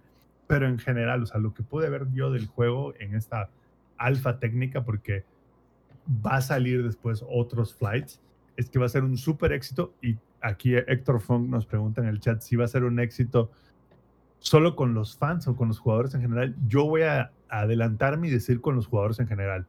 porque va a ser free to play con Ujú. opción de embarrarte de todo el lore de Halo sin necesidad de invertir nada, porque aparte algo que me llamó la atención, Eddie, es que todas las skins, todas las armas, todas las piezas de armaduras, todas traen un menú que dice lore y una descripción. Como era el alfa Ah, técnico, como era el alfa técnico, muchos decían placeholder, literalmente decían placeholder, así de algo vamos a poner aquí para la versión final, ¿no? Pero literalmente es como, de, güey, ¿quieres equiparte, no sé, la armadura Hayabusa? Y venía toda la explicación del lore de la armadura Hayabusa. Sí regresó la Hayabusa, la de Va Ninja a, re- Gaiden. va a regresar la Hayabusa y también van a incluir una nueva de Samurai. Y por ahí dicen las malas lenguas que va a regresar la de Spartan también, la de que es como que literal ¿El como un casco. No, no, no, la que es como un casco de, de, este de romano, Ah, de soldado Ah, romano. ok, sí, sí. Esa también dicen que va a regresar. Entonces, yo creo que va a ser un éxito con la gente externa también. Sobre todo porque no va a haber, y me atrevo a decir, no va a haber ningún otro multijugador FPS igual de balanceado que este. Porque, ojo, todo lo que está en el Battle Pass, todo es cosmético. No hay un tema de tengo una mejor arma que los demás y la No, no, no. Todo es cosmético, güey. Todo todo lo que está en el Battle Pass son skins, son armaduras nuevas, son visores nuevos, o sea, eh, voces nuevas. O sea, lo que voy es. Va a ser un juego que se ve que estuvo hecho para que fuera paid, o sea, que lo compraste, por lo tanto, el multijugador está súper balanceado. Nada de que, güey, abrí 40 cajas y ahora tengo la, el arma así ultra mega chingona que nadie más tiene. Mm. Battlefield No, 2. chiqui- Exacto. Nada de Battlefront 2. eso. Exacto, nada del Battlefront 2. Entonces yo creo que sí va a ser un éxito con los jugadores en general. Y Microsoft lo está haciendo gratis porque sabe que es la mejor manera de traer gente a las campañas. Porque esa es otra. Ya se confirmó que no va a haber una campaña, sino que van a haber campañas con S, con DLCs y cada DLC será una campaña nueva y que será como una especie entre mundo abierto, open en la campaña. Entonces, lo que pude jugar del alfa, que no fue tanto, porque literalmente estaba súper reducido lo que pudimos jugar, pero las armas, cómo se siente el juego, cómo corrió el juego, cómo se ve que van a implementar el game, el Battle Pass y demás, creo que la neta tienen un exitazo. Obviamente van a haber muchos fans como que súper hardcore de Halo, de yo desde el 3 no juego Halo otra vez, que no les va a gustar. O sea, que van a decir así de, no, traigan de vuelta la escopeta, no, no. La No. Magnum. Ah, traigan de vuelta la Magnum, la, la Sidekick, que, a ver, mi chavo, estamos en 2021, Halo 3 tiene como pinches 10 años que salió, no podemos estar en lo mismo. Entonces, esa es otra, la escopeta le dieron un rework por primera vez en muchos Halos, la escopeta es diferente, güey, la pistola es diferente, entonces, pero no deja de sentirse Halo, ¿sabes? O sea, no deja de sentirse como que pertenece al lore de Halo. Desde mi perspectiva, obviamente habrán gente, güey, mucho más crazies que yo, güey, mucho más este hardcore con el juego y que dirán, es que en el Halo, a ver, señores, Halo 3 ya murió, Halo 4 ya murió, Halo 5 ya murió, lo nuevo va a ser Halo Infinite y Microsoft está dando los primeros pasos para Halo as a Service. O sea, en lugar de sacarte chingo de Halos más, la misma plataforma, solo que te vamos a ir dando DLCs de campañas, te vamos a seguir sacando contenido a través del Battle Pass y el siguiente Halo, el que le siga al, si- al- después del Infinite, va a salir en 2025, 2026, de mí se acuerda. Entonces, Zampi, ¿le- ¿se van a chamaquear a los de Activision? Yo creo que sí. Porque aparte, literal, tomaron nota de dos, tres cosas que tomaron de como que hicieron Activision y dijeron, nosotros lo podemos hacer. Y nosotros lo podemos hacer con una ventaja sobre ustedes, que es el Lord de Halo. Lo que no hizo Destiny. Lo Lo que que- no bueno. hizo Destiny, lo que no hizo Destiny y lo que no ha podido hacer Call of Duty. Porque, Sí. a ver, Call of Duty no tiene lore, güey. ¿Por qué? Porque las campañas de Call of Duty son una pendejada. ¿Son entretenidas? Sí, de a madres. Pero sus personajes y su historia es una jalada, güey. Halo tiene la ventaja de que tiene cinco o seis campañas ya muy buenas, güey. Porque pese a quien le pese, todas las campañas de Halo han sido muy buenas, súper bien ejecutadas. Y te iba a preguntar, Sí, sí, vas. de, de la historia de Halo, escuché que iba a ser Atriox, el de Halo Wars, porque vi videos, he visto historias de ese mamón, y en verdad, cuando le dio en su madre al equipo rojo, fue como De hecho, de. Justo, es, es- es en la misma instalación en la que termina Halo Wars 2. Y ese tipo de lore, ese tipo de cosas y de historia, no lo tiene Call of Duty. Y no lo tiene Mm. ningún. O sea, a ver, Call of Duty, el lore de Call of Duty es. No sé qué pasó en la campaña principal, yo solo vine a jugar el multijugador. Ya vi, las la verdad. Exacto. Y Battlefield tampoco tiene lore, güey. O sea, Battlefield es. eh, Y Halo tiene. Es, es como de, güey, vamos a tomar el Battle Pass, vamos a agarrar dos, tres cosas chidas que ustedes hicieron y le vamos a sumar mi lore. ¿Y qué creen? Halo Infinite se siente como si tomáramos del Halo 1 al 4. Dijéramos, ok, eso fue el pasado. Eso fue en el siglo XX. Halo 5 y el Infinite es el siglo XXI. Porque sí se siente así. Y como va a estar en el Battle Pass, como va a estar free, de mí te acuerdas que mucha gente después de que lo juegue, que nunca ha sido fan de Halo, va a decir, güey, ¿sabes qué? Voy a pagar el Battle Pass, digo, el Game Pass, para poder jugar el Master Chief Collection y ver de qué se trata la historia. Porque de Master Chief Collection no es porque yo sea valero de Microsoft, pero no hay ninguna otra saga como Halo así de hoy que puedas conseguir. Ni en Play, ni en PC, ni en nada, güey. Halo, para los que no lo han jugado, el Master Chief Collection es así como de, güey, la joya de la corona, güey. Así de que lo juegas y dices, me cambió la vida. Entonces estos güeyes están capitalizando en todo ese lore que han podido crear a través de los años, sumándole dos, tres cosillas que hizo bien Activision, ¿no? Y que hizo bien EA. Y fue así como de, claro, vamos a darle recio, güey. Vamos a aprovechar todo lo que ya hicimos para crear un multijugador completo y gratis. Ahora, Sampi, ot- otra cosa que, que no digamos que se lo agarró a Activision, sino que lo hace a pesar de que Activision no puede, es que se van a, no van a tener el, el impedimento de darle un seguimiento, por ejemplo, a la liga de esports, que no puede darse el lujo a Activision. Porque como tienen que estarse renovando año con año y es desarrollador diferente año con año, la liga se tiene que cambiar, los jugadores se tienen que adaptar, los, las armas no son las mismas, los mapas no tienen una evolución constante, sino que llega un lugar, llega un momento en el que le meten freno de mano y chingar a su madre lo demás. Entonces con Halo ya no va a ser, no digo que lo vaya a venir a reemplazar a la Call of Duty League, pero va a tener ciertos beneficios que no se puede dar el lujo que no se quiere dar el lujo De, de a Call of hecho, Duty League. De hecho, ya Microsoft anunció, bueno, 343 anunció que el esports de Halo va a ser tanto en PC como en Xbox.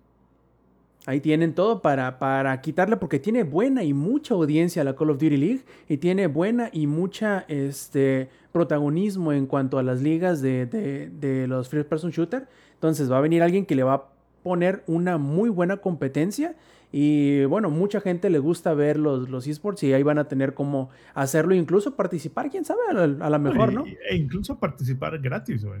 Así es. Porque aparte- es.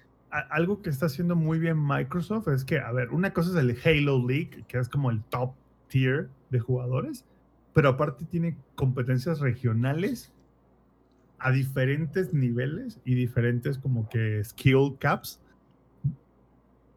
Y todos son sancionados por Microsoft. O sea, tienen todo un como un farm system de jugadores, por así decirlo. Y el hecho de que puedan decir, güey, ya anunciamos, si estás en PC o si estás en Xbox, no nos interesa, güey. Igual puedes competir e- y puedes competir gratis. O sea, tú literalmente puedes, como un MOBA, güey, tú puedes empezar y empezar a jugar gratis, güey. No necesitas gastar un perro varo para jugar. Todo lo que gastes es cosmético. Yo creo que este es como que el principio de la batalla extendida de Microsoft contra, eh, contra Activision. Y la Se va a poner bueno, y- ¿eh? y se va a poner bueno. Y no, Activision va a tener que ponerse chido, güey, porque si no, sí le van a comer el mandado bien, bien, bien recio, güey. Sí, ya los habían dejado este, estar en el pináculo mucho tiempo. Ahora sí van a llegar a empezar a tirarle chingazos en los, en los tobillos. Y a ver, ingenierillo, ya pasando al otro que yo creo que será el último juego del que hablaremos esta noche. Ya nos dijiste que está viviendo bien macizo, esperemos que no te desconecte, pero ¿has seguido jugando The Ascent? ¿Inge? Ya nos gosteó el men. Creo que sí lo desconecto. No, no, yo creo que nos gosteó más que cualquier otra cosa. Bueno, yo les platico entonces de The Ascent. Eh, es un juego bien raro, plebe, ¿saben? Eh, primero, ¿qué género es? The Ascent es un juego como un twin stick shooter que medio... eh, como que medio le pusieron así el, look and feel de Cyberpunk 2077 y le metieron también un poquito, ah, más o menos un sistema de loot, eh, medio normalillo, medio ligerón, no muy, este, no muy clavado, pero tiene como que, no les voy a decir que, que le encanto, pero tiene como el ese no sé qué, que qué sé yo, que tenían los juegos, como les decía por el grupo de chat que tenemos de, de WhatsApp, eh, de que tenían los RPGs europeos de principios de los 2000. Y es muy curioso porque a medida que más juego The Ascent, como que más me va gustando poco a poquito. La primera hora, el, el- lo que te muestra cómo es el juego al inicio es malo, cabrón. Es malo como leche que dejaste al sol tres horas, cabrón. Ma- no, Agria, güey. eh, Sí, cabrón, está in- es increíblemente malo. Tiene un pacing muy malo porque es muy lento al principio, porque no te explica las cosas que yo creo que te debería explicar. Hace un muy buen trabajo para asentar el setting del juego. ¿A qué me refiero? The Ascent es un juego en el futuro lejano en donde y estamos prácticamente viviendo en ciudades hipergigantes en donde a los vagabundos, por decirlo así de alguna forma, eh, los contratan las compañías que manejan las ciudades para vivir en la parte baja de la ciudad y encargarse de prácticamente todos los trabajos este, peligrosos, que es manejo de pestes, arreglar eh, la infraestructura y cosas por el estilo, ¿no? Eh, controlar también las, la- a los... Este, a los que se sublevan en las partes bajas. Bueno, es eh, poner a los pobres en contra de los pobres, en pocas palabras. Y el juego se llama The Ascent, porque bueno, a medida que va subiendo de nivel socioeconómico, también va subiendo geográficamente en la torre que es la ciudad gigante o la colonia, por decirlo de alguna forma. Imagínate que es una colonia que en lugar de, de medir solamente 3 metros de diámetro, 3 kilómetros de diámetro, mide 2 kilómetros también hacia arriba. Entonces, Es, es como este, la de Snowpiercer. Snowpiercer, pero en lugar pero de en ir ciudad. en lugar de un Exacto, tren. si, si agarras el, el- el- el tren y lo pones hacia arriba en lugar de, de que vaya sobre una... le diste, le diste exactamente. Y tú eres precisamente uno de estos eh, pobres diablos que, que te dan la oportunidad de trabajar en las votó partes por la bajas. 4T. ¿no? Sí, que te dieron la oportunidad de trabajar en las partes bajas de la ciudad y a medida que vas eh, haciendo tus trabajos, agarrando dinero, mejorando tu equipamiento, mejorando tus habilidades, pues vas a ir subiendo en el ranking social a- y también a medida que vas haciendo favores a diferentes eh, milicias, a diferentes compañías, a diferentes eh, personalidades, partes del gobierno, etcétera, etcétera. Y eso está muy chido, la verdad. Todo lo que se refiere al diseño, al look and feel, eh, aprovecha perfectamente y se nota que, el, que el, el- desarrollador que creo que es Curve Digital no es un estudio específicamente muy grande ni con muchos trabajadores. Entonces el hecho de que el juego se vea desde arriba en una vista como le dicen de águila, este, isométrica, hace, eh, permite que el estudio mueva la, la cámara a placer, eh, que haga paneos, que haga este, zoom in, que haga zoom outs en, en ciertas partes para darle ese, em, esa sensación de escala. Porque en todo momento tú ves así al fondo construcciones, ves, ves al fondo este, eh, carros pasar, carros voladores, drones y todo, y te da una sensación de escala bastante, bastante chido. Entonces, yo creo que The Ascent logra con muy poquito lo que Cyberpunk no hizo con muchísimo. No sé si me doy a entender. Es cierto que el juego, es cierto que el juego The Ascent me refiero, es cierto que el juego es muy limitado en ciertas cosas. No, no haces elecciones, no, elecciones, no tomas decisiones. Eh, También Cyberpunk está bien limitado, ¿eh? bueno, sí, me refiero en cuanto a, a presupuesto y a tamaño de equipo de, de- de desarrollo, ¿no? En eso me refiero, que con poquito logran más de lo que CD Projekt Red no logró con tanto. Entonces, pero es un juego más sencillo, porque aunque sí tiene un sistema de loot, no es un sistema de loot muy... No es un sistema de loot que, tienda a ir hacia Diablo o hacia Borderlands, que tenga un montón de cosas diferentes, sino que tiene como que cierto número de conjuntos, de sets, de armas, de armaduras, de que como que se especializan en formas diferentes. Utilizan un poquito el loot a como son, más o menos, los... Eh, los legendarios o los míticos, no recuerdo, de, de, de Destiny que no son muchos, pero cada uno como que tiene su Mm. lugar muy en específico de una forma de cómo se juega, de ciertas eh, eh, actividades o ciertos retos que te sirven para poder hacerlos en específico. Bueno, estos también tienen ciertos conjuntos, ciertas armas, ciertas este, armaduras que te sirven para ciertos tipos de jugadores o ciertos tipos de situaciones. Por ejemplo, si te enfrentas a enemigos orgánicos, las armas que tienen eh, daño de de fuego son más útiles que las que tienen daño eléctrico. ¿Por qué? Porque pues, aunque sí los paraliza un poco, el eléctrico no les hace daño. Ahora, no les hace tanto daño. Ahora, si te enfrentas a un enemigo sintético, a un robot, por ejemplo, a un dron, el daño eléctrico le va a hacer mucho más daño eh, que el de fuego, aunque el de fuego le deje un poquito de daño sobre tiempo. O la quemadura, en este caso. Eh, y está muy bien hecho el juego pero se nota que tuvieron que recortar esquinas, tuvieron que, eh, ¿cómo decirlo de alguna forma?, ahorrar dinero o aplicarlo de manera inteligente. Porque fuera de las misiones, de las misiones que van con la historia principal del juego, que esas son actuadas con voz y bastante bien logradas, podría este, incluso agregar. Todas las misiones secundarias, que son muchas, y todas las interacciones y todas las los diálogos que sean fuera de la línea principal de la historia, están hablados como balbuceando, no sé si me explico, están hablados como en Simlish, no sé si jugaron de Sims, o está hablado Mm. con, con, un idioma raro, pues que no es, y sí se cayó la ingeniería, ¿eh? que no es necesariamente, según yo, ningún idioma hablado, sino que grabaron ciertos sonidos que pudieron acomodar sobre el texto para que, entre comillas, dé la ilusión de que están Es- es- hablando. Es, como, es como el idioma de los minions, güey. Ándale, exactamente.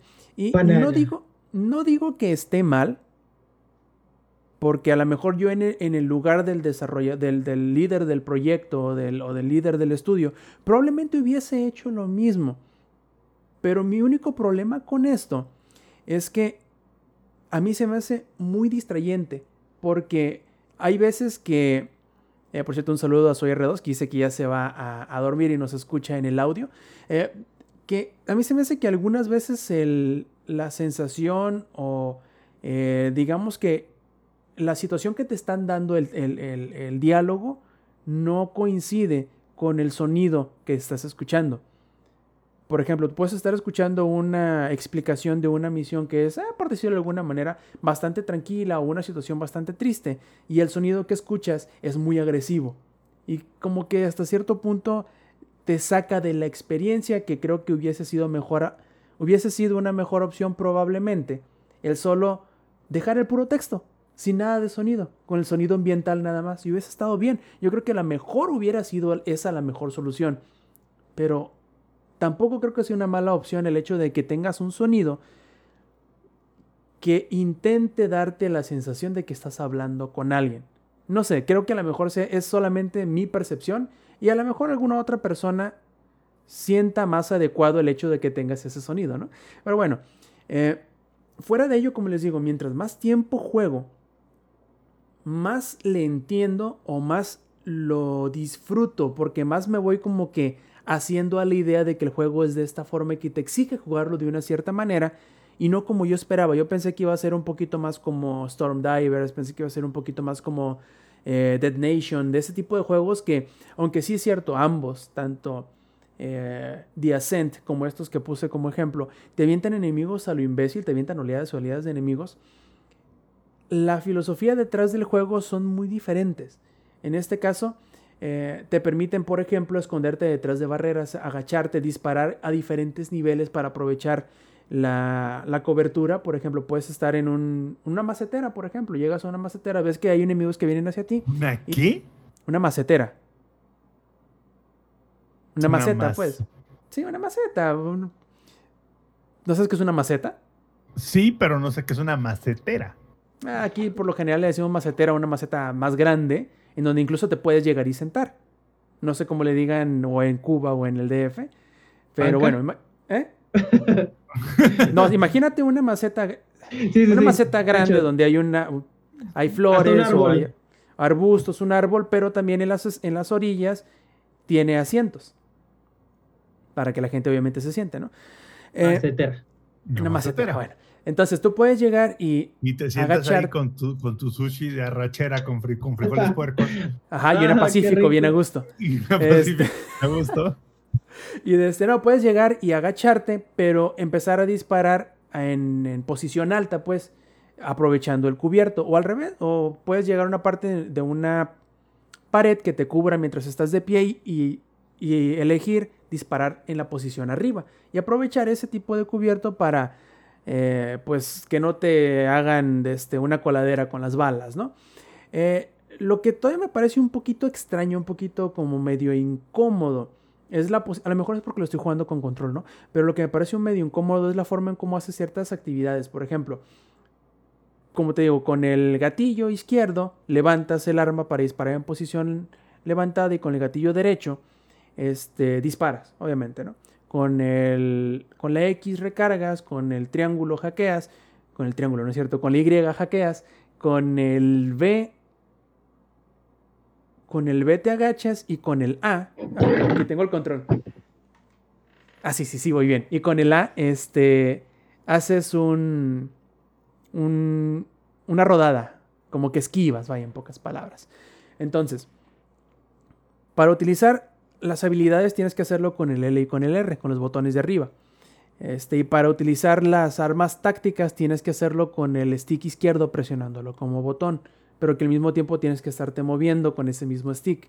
Entonces yo creo que a veces como que es medio incómodo, como que no le alcanzan todos los, los botones o no le alcanzan los botones para, eh, para permitirte hacer todas las cosas de manera la más cómoda o más intuitiva que a mí se me podría imaginar. Quizá en el teclado y en el mouse sea un poquito más cómodo por tener más botones a la mano, pero hasta no jugar la versión de PC no lo voy a descubrir. Eh, eso y que tiene ciertas ideologías medio extrañas, aunque sí te permite hacer este fast travel, el fast travel te lo desbloquean como que en dos tandas. Tiene, como es una ciudad, obviamente, tiene un sistema de subterráneos de, transporte público que puedes utilizar. Pero el primer transporte público creo que te lo, te lo encuentras como por ahí de la hora 2, entre la hora 2 y hora 3 de juego, para hacer el, el- fast travel. Y digamos que las distancias que tienes que caminar son bastante largas y además que no tienes botón para correr, solamente caminas. O vas, o vas caminando en cuclillas, son las dos velocidades que tienes, nada más. Y ya la otra forma de transporte rápido, eh, que son los taxis, te lo desbloquean como por allá de la hora 6 más o menos de juego. Entonces, y aparte, mientras que el transporte público, el metro, no te cuesta, el transporte rápido inmediato del taxi sí te cuesta. Es una tarifa fija, pero te cuesta. Son ciertas ideologías medio raras, además de que el juego no te explica de la manera más clara qué tipo de loot es. O sea, tú piensas a lo mejor que va a ser un loot tipo Diablo, tipo Borderlands, pero no es así. Y tiene tantos... Tiene tantos... em, tantos tipos de protección que te ofrecen las armaduras, por ejemplo. Yo no me las sé. Tiene que, que te protege de daño perforante, que te protege de daño contundente, que te protege de daño eléctrico, que te protege de daño este, eh, de fuego, que te protege de explosiones, pero no te lo dice. Y cada, cada, por ejemplo, cada chaleco tiene tres o cuatro o cinco o seis diferentes este, tipos de protección que te, que te ofrece. Y no sabes necesariamente si es mejor o peor que la que tienes, porque a lo mejor tú tienes una que en, en sumatoria te da 30 puntos de defensa, ¿no? Pero puedes encontrarte una que tenga menos puntos en total de defensa, pero que te ofrezca más defensa que te convenga en el área en donde estás. ¿Por qué? Porque son enemigos que te van a atacar cuerpo a cuerpo. Pero eso no te lo explica. Ahora, puedes mejorar cualquier arma que tú tengas. Pero aunque te encuentras, las armas son igual que las, que las legendarias, que las míticas de Destiny, en el sentido de que solamente hay como, por decir un número, no sé si sea, pero solamente hay 15 tipos de armas diferentes.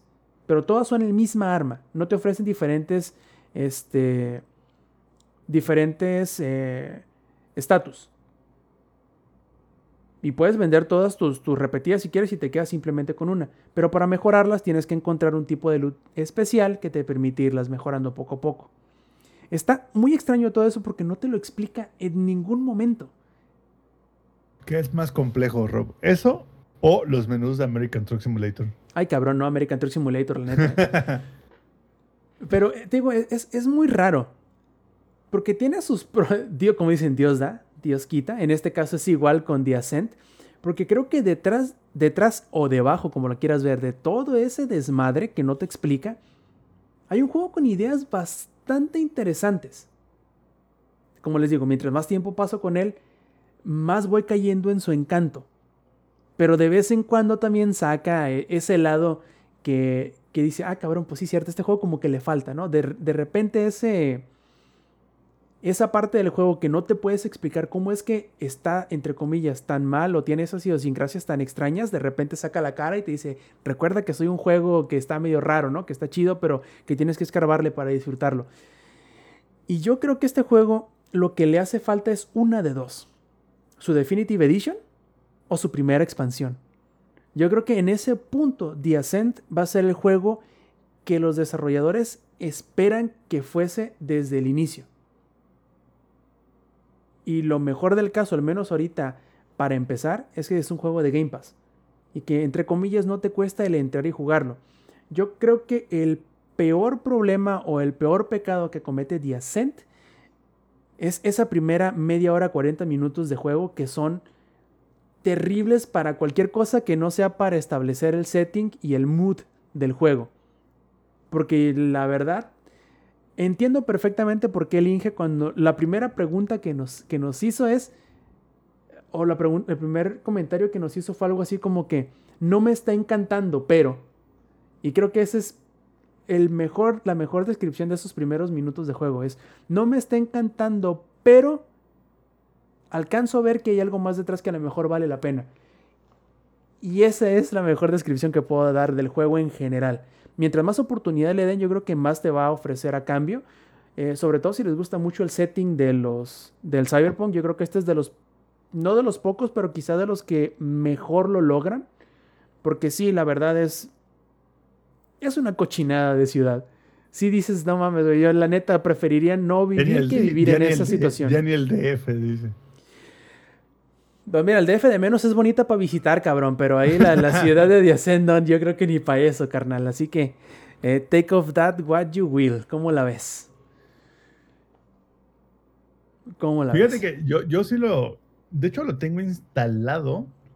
No lo he jugado, pero lo tengo instalado. Cuando termine American Truck Simulator lo jugaré. I see what Este, you did there.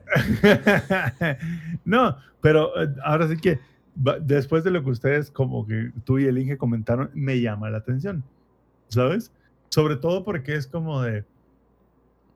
A mí me gusta mucho Cyberpunk. Me gusta mucho Altered Carbon, a pesar de que no he visto la temporada 2. Soy súper fan de Dread.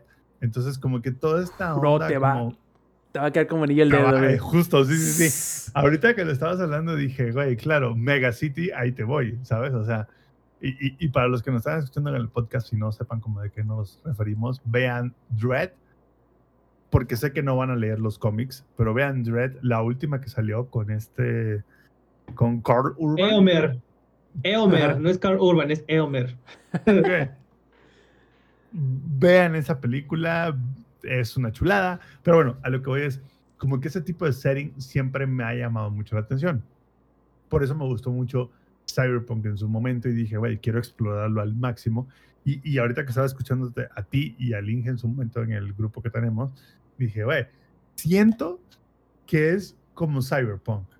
En el sentido de que no está perfecto el juego, pero el setting le ayuda a que te enganche y que te claves más en el juego. Porque, a ver, Cyberpunk 2077 está lejos de ser un juego excelente y perfecto. Pero si ves más allá de sus errores y te como que absorbes el setting, te va a encantar.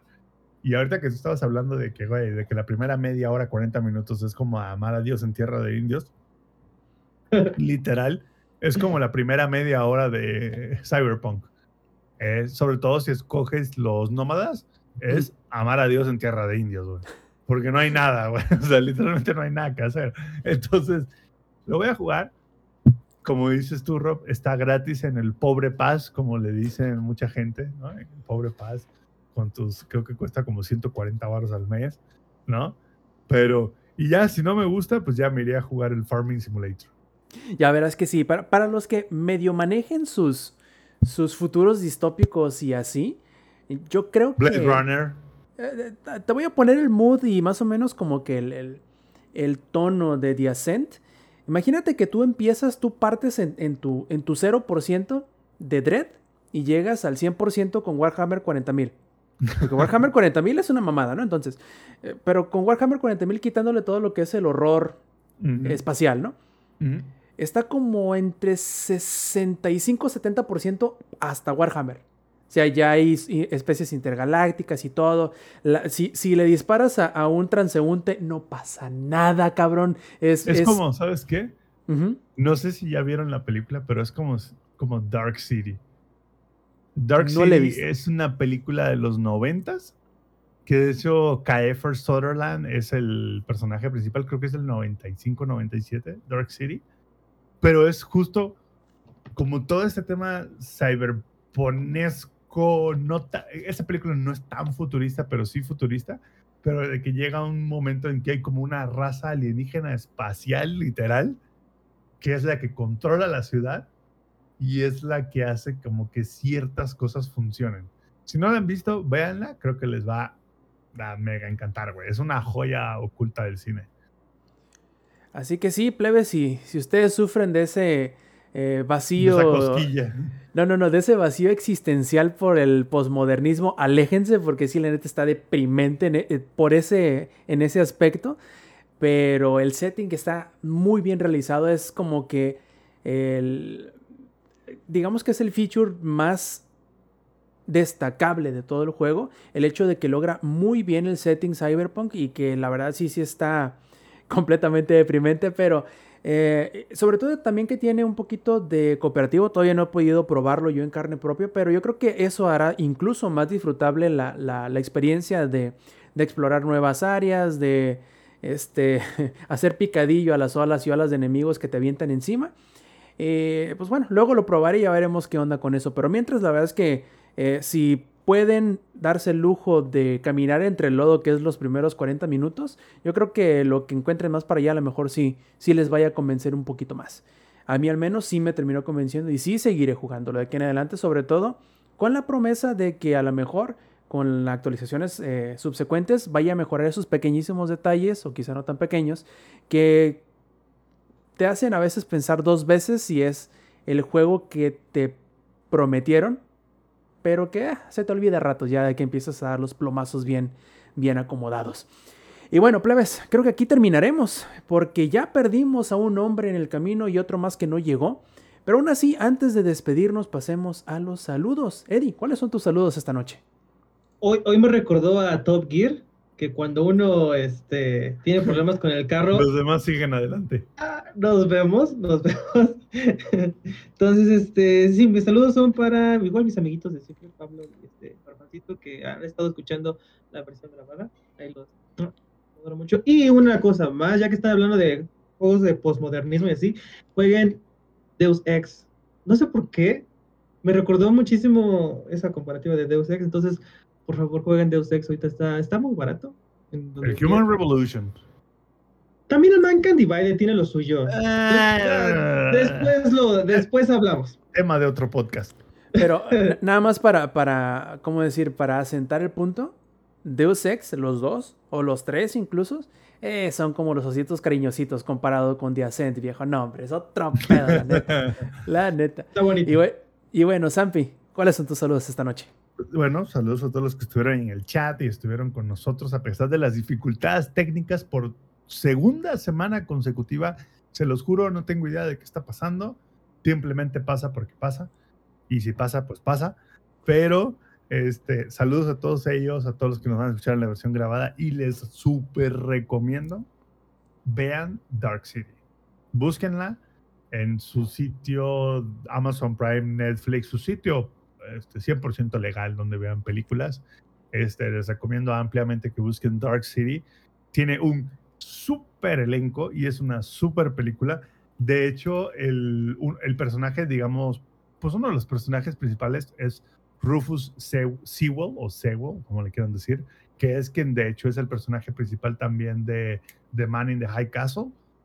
Él es este, el Obergruppenführer. Oh, ah, no, es ok. Él, él, es el Smith. Entonces les recomiendo a nuestros escuchas que vean Dark City, se van a chorrear.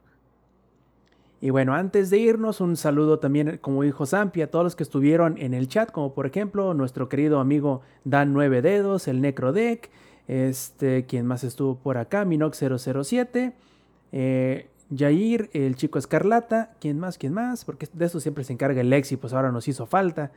¿Quién más? Sigala777, también Mr. McCook, que aquí es Soy R2.